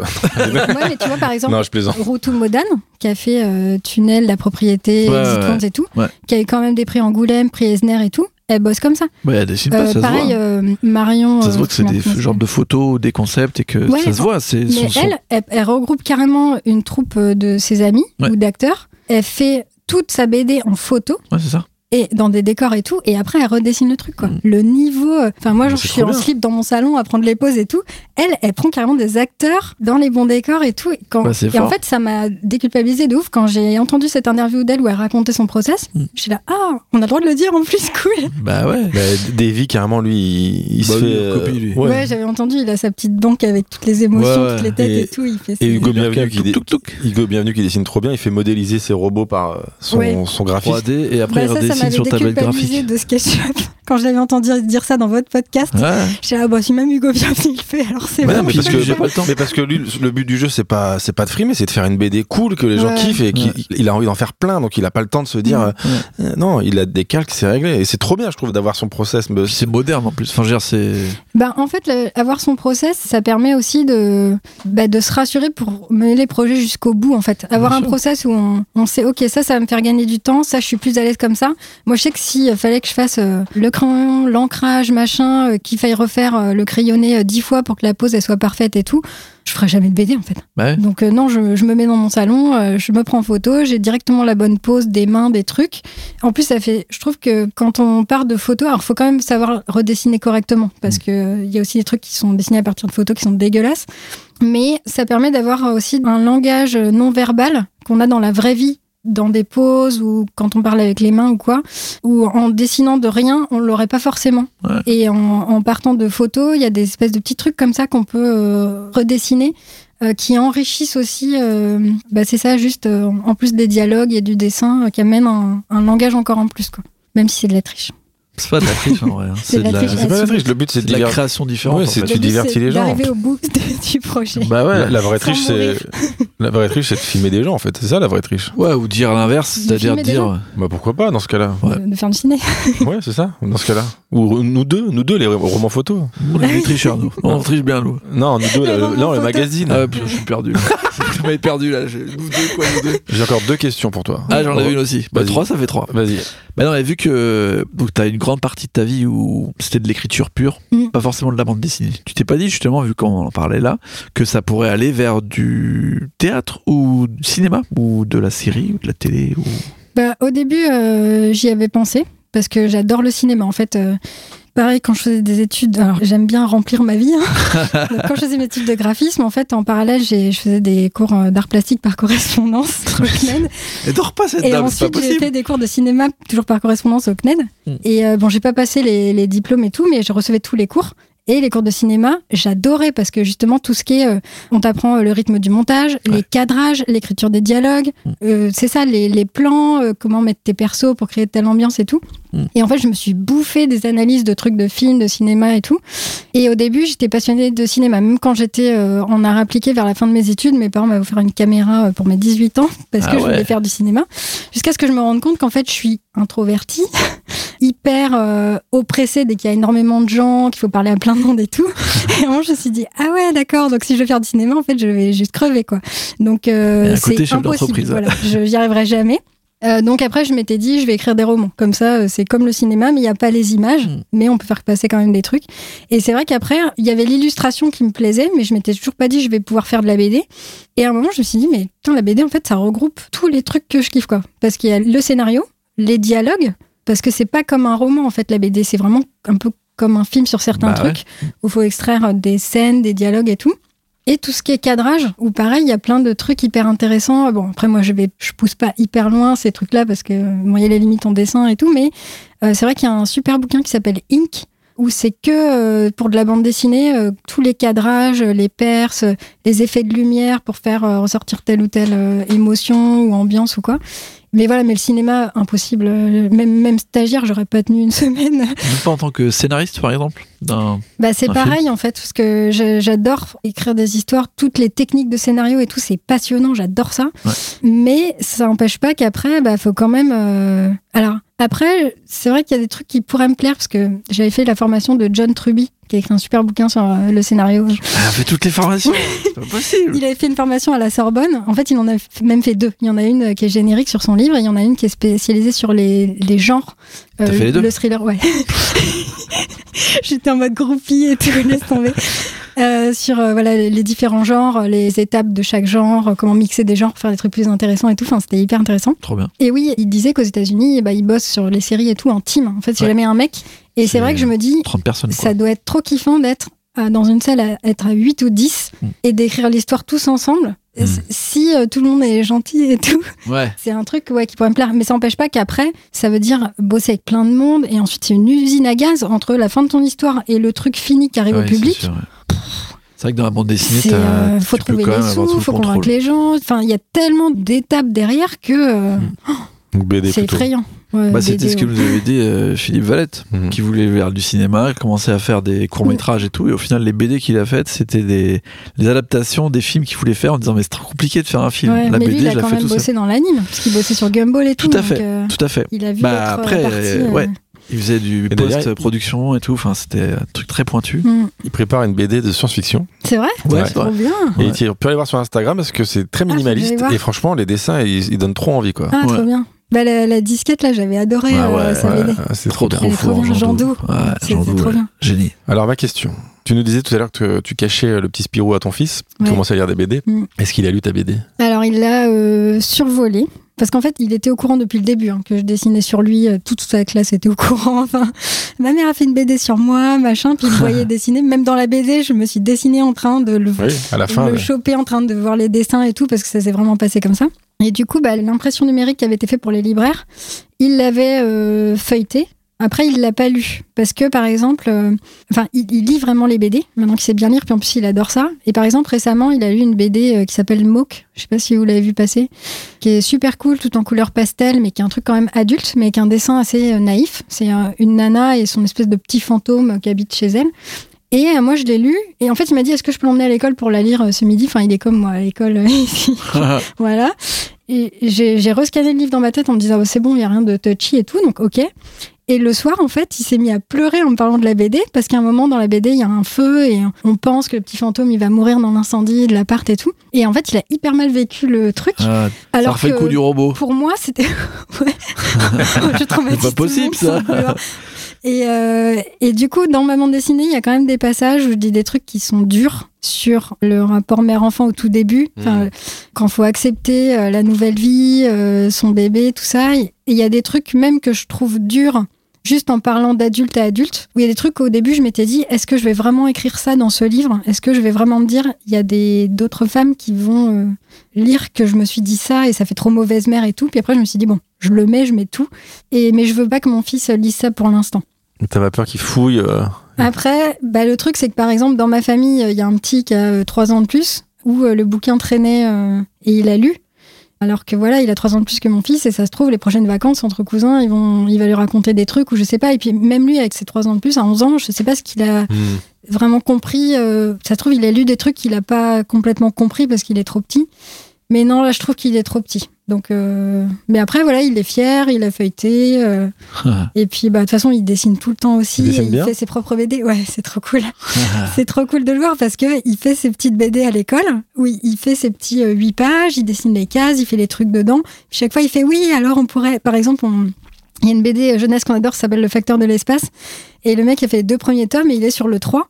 Et puis à chaque fois, c'était euh, oui, alors quand on va faire le facteur de l'espace 3 juste tous les deux, parce qu'il faut qu'on invente la suite et tout. puis quand je lui ai dit, ah bah j'ai vu sur Instagram qu'il est en train de faire le 3, donc il va sortir bientôt, il me fait, bon bah alors on va faire le 4. Alors dans le 4, j'ai noté des idées, euh, on va faire ça. Donc euh, il est. hum, Il est pareil que moi, en fait, il démarre au quart de tour, mais c'est vrai que tout petit, sur le chemin de l'école, en fait, euh, bah, tous les matins, on racontait des histoires. On sortait de l'immeuble et c'était, bon, alors qui commence? Et chacun, on se racontait des histoires en ping-pong jusqu'à l'école et le soir, pareil. Donc, euh, il était biberonné à ça, quoi. Donc, euh, ça lui vient hyper vite. Et c'est cool. Bon, après, je sais pas s'il en fera. Il faudra aussi qu'il trouve un vrai métier. Il y aura peut-être un autre médium encore pour raconter des histoires plus tard, tu vois. Ouais. Et pour conclure, Ouais. ta prochaine BD alors, ton prochain livre, ce sera quoi? Le droit d'en parler Bah, du coup, euh, il y a donc les deux prochains projets que j'aime. Alors, il y a trois prochains projets que j'aimerais bien faire. Y a prochains projets. non. Euh, parce qu'il y a euh, donc le scénario de SF. Là, j'ai déjà noté euh, plein de trucs et c'est tout chaud là, donc c'est prêt à écrire. Il y a aussi la bande dessinée que j'aimerais bien faire pour les requins marteaux. Bon, ils sont pas encore au courant. hein, Maintenant, ils le le sont. dossier, mais j'ai le pitch et je m'étais dit après métal. En fait, j'aimerais bien essayer de faire le dossier pour Angoulême là, mais je sais pas si Tu j'aurai vas à. Angoulême Ouais. Nous aussi Ouais. Ouais, c'est vrai. Ouais. Faut- faut- enfin, Mon premier on- Angoulême. On peut y aller si on veut en tout Pareil, premier Angoulême. Mm. Bon, allez, hein. cas. Ouais. Tout premier Angoulême, donc ouais, j'y vais les quatre jours, c'est trop bien. Et je m'étais dit, bon, si j'ai le temps, je vais essayer de faire un dossier à l'arrache comme j'avais fait pour la première, pour euh, le filet au centre des requins marteaux. Vu que tu fais bien les dossiers. C'est ça, le dossier, en tout cas, je gère. Et après, j'ai aussi un projet de livre pour enfants. Donc là, c'est pas de la BD, mais pareil, j'ai une histoire euh, que je traîne. Bah, quand j'ai commencé à faire la mise en couleur de ma BD, euh, je trouvais ça hyper chiant et du coup, mon cerveau, il était en roue libre. Donc, euh, je, je dois aller chercher d'autres trucs. Donc là, j'avais pris des notes pour cette histoire de livre jeunesse. Et c'est vrai que sur un salon bah, BD, non, un salon du livre, c'est- je sais plus où c'est, bref, Brive, il y a une éditrice jeunesse qui m'a laissé sa carte en me disant Euh, M'intéresse Voilà. peut-être. euh, et, euh, et du coup, j'ai dit, ah, bah, j'ai un truc, euh, justement. Dans Trello, là, la cinquième case, là. Donc, pareil, il faut que je fasse le dossier, mais euh, ça, ça, j'aimerais bien aussi, parce que j'adore les livres pour enfants. C'est un truc depuis toute petite où j'en ai bouffé. on en avait tout le temps à Noël, aux annives et tout, et j'en ai encore plein chez moi, et mon fils, il en a plein aussi. Et ça, ça me plairait bien aussi d'y revenir, euh, plus en tant qu'éditrice, mais en tant que. euh, voilà, faire les l'histoire et les illustrations, ouais, ça, me plairait bien. Bon, après, euh, je sais pas si j'aurai le temps de tout faire en 2022, mais en tout cas, voilà, il y a des trucs sur ma liste et je fais dans l'ordre et on verra ce qui prend ou pas. Et en, en dessinant et écrivant tous ces projets, est-ce que tu écouteras l'épisode qui est en train de se conclure? Bah ouais, je vérifierai si j'ai. Ça sera trop tard, hein. tu le sais ça. Mais oui, justement, bah, j'écoute que ça, des podcasts, livres audio et podcasts et podcasts BD. Quand je suis sur ma tablette, euh, je ne fais que ça, donc euh, je, je les enchaîne euh, au kilomètre. Donc oui, oui, j'écouterai quand même pour vérifier, comme je suis un peu contrôle fric. Ce sera trop tard, mais bon. Eh ben Aurélie Kropp, on te Oui. remercie d'être venue. Bah, C'était un merci de plaisir. m'avoir invité. Magnifique. C'était trop cool. On invite euh, tous nos lecteurs à acheter ton livre et à le lire en tout cas. Ouais, allez-y. Comme une comète à la boîte à bulles. ok, j'allais le dire, mais très bien. Vous attendez pas au dessin de Torgal, mais l'histoire est cool. Non mais Torgal. L'histoire de maternité avec le dessin de Torgal, ce serait peut-être un concept, hein, mais Ça peut être un délire. Mais ça parle de maternité aussi, Torgal. La femme dans Torgal, elle est, elle est forte. Hein. euh, je ne sais pas, j'ai jamais lu. T'as jamais lu Torgal lu. Non, mais le dessin, je peux pas. Je, Ah, mais. C'est un bon délire, Torgal. Ouais, ouais, ouais, c'est un peu science-fiction. euh. Franchement, c'est- Vraiment, c'est franchement, c'est euh, vraiment vrai, bien, vrai. Il y a des vrais personnages féminins pour le coup. Ah ouais Non, non, c'est Ouais, vrai. Non, vraiment, l'histoire est chouette. Aria, Ah, bon, euh, pe- peut-être que je tenterai. Je- la fille, hein. Parce que tu les vois grandir en plus. Et la fille, Louve, elle est très très cool après. faut que tu forces au moins jusqu'au tome 4, je pense. Les trois premiers, s'ils cherchent un peu, mais après, ça devient vraiment. On va finir là-dessus, vraiment Ouais. Non, en vrai, ce qui est intéressant, c'est qu'il commence à être euh, père et que ses enfants sont un peu vieux. Plus vieux, quand Ouais. ils ont 10-15 ans. Et euh, c'est différent, en À chaque euh, BD, ils grandissent en fait. C'est vraiment une BD qui Ah, évolue. Donc euh, lui, il a des soucis déjà personnels, mais au fur et à mesure, il crée sa famille. Il essaye de sortir du monde et euh, dans sa famille, il y a un jeune garçon, une jeune fille et euh, ils ont aussi leur aptitude et tout ça. Et franchement, en termes de genre et de famille et tout ça, c'est plutôt bien foutu. C'est pas nul. euh, Bon, moi, je vais retourner à la bibliothèque, ouais. Emprunter Torgal. Van, va. Van Hamme, il s'est écrit des histoires euh, en général. Ouais. Même le personnage principal féminin, c'est genre une princesse et elle décide de se barrer avec un mec qui est un peu une sorte de outcast, euh, Torgal, bizarre, on sait pas qui c'est. Et en fait, elle refuse euh, son rôle de reine quoi, De reine. Pour partir avec lui. Et après, euh, il... Ils sont séparés. Ouais, il y a plein de trucs. Bon, Bon, on va pas te spoiler, on va pas te spoiler. On enlèvera peut-être cette digression, euh, Johan, hein, pour pas conclure sur Torgal. non, mais c'était, c'est pas mal en termes d'histoire. Toi qui aimes bien les histoires, l'histoire est pas mal. Après, le dessin, je peux comprendre. euh, j'ai aimé quand j'étais jeune. Je Mhm. pense que maintenant, tu me dis, vas-y, Littorial, je bon, pour, pour- Moi, je les ai rachetés, franchement, ça tue. hein. Ouais. Mais bon, euh, Non, je les mais avais si le scénario est bien, puis c'est de la SF et tout, bon, ça peut faire partie de mes recherches pour mon scénar. là. Bah, Il y a un mélange très bizarre de viking plus euh, Ouais, l'espace. Heroic Ça- Fantasy, Ça a pas de sens. Ouais, Mix de est- genre, ça, ça plairait à John Truby. hein. Ouais. On dit que c'est les, les Ah, trucs voilà. à faire maintenant. Bon, bref, Ok. Aurélie, on te remercie d'être venu. Merci. Johan, on te remercie d'avoir fait le son et de nous avoir parlé. Pour Le ton tournage. le tournage avancé. Aurélien, on se remercie mutuellement, on s'adore. Ouais, magnifique. Et on se revoit dans deux semaines normalement. Tout à fait. À bientôt. Allez, salut.